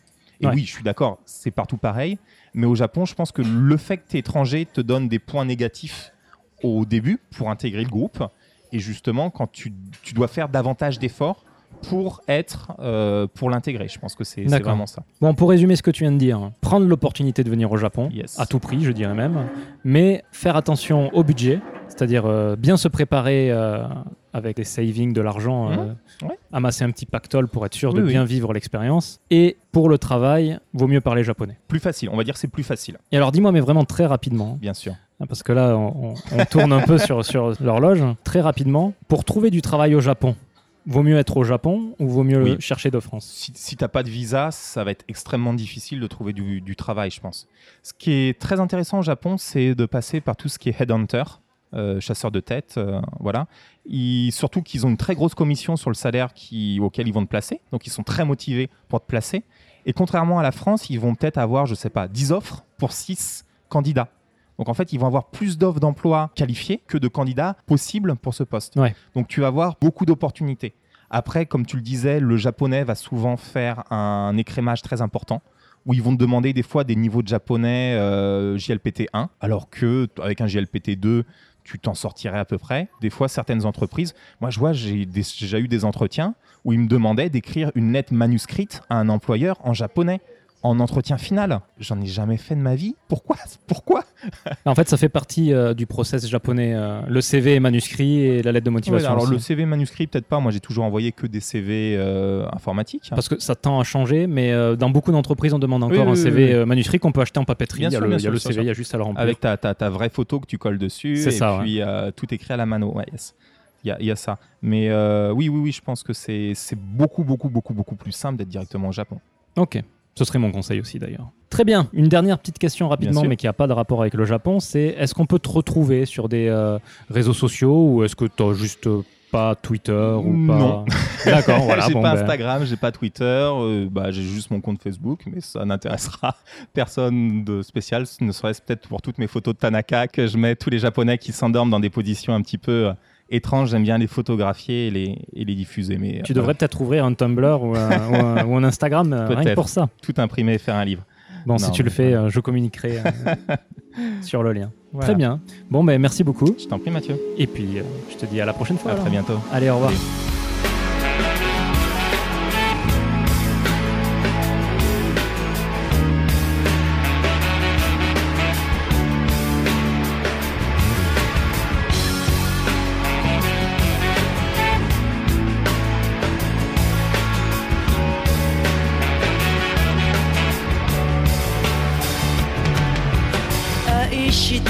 と嘆くにはあまりにも時は過ぎてしまった。まだ心のほころびを癒せぬまま風が吹いてる。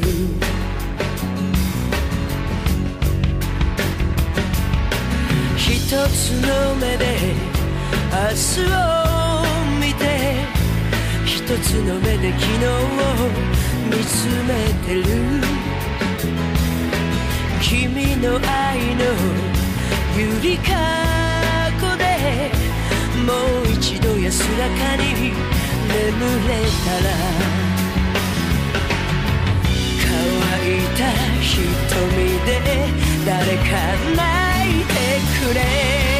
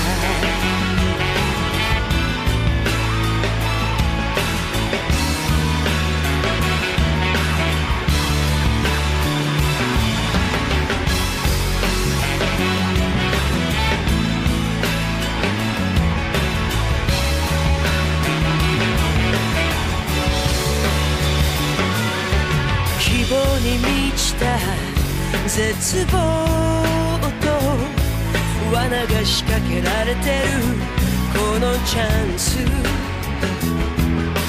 何が良くて悪いのかコインの表と裏みたいだどれだけ生きれば癒され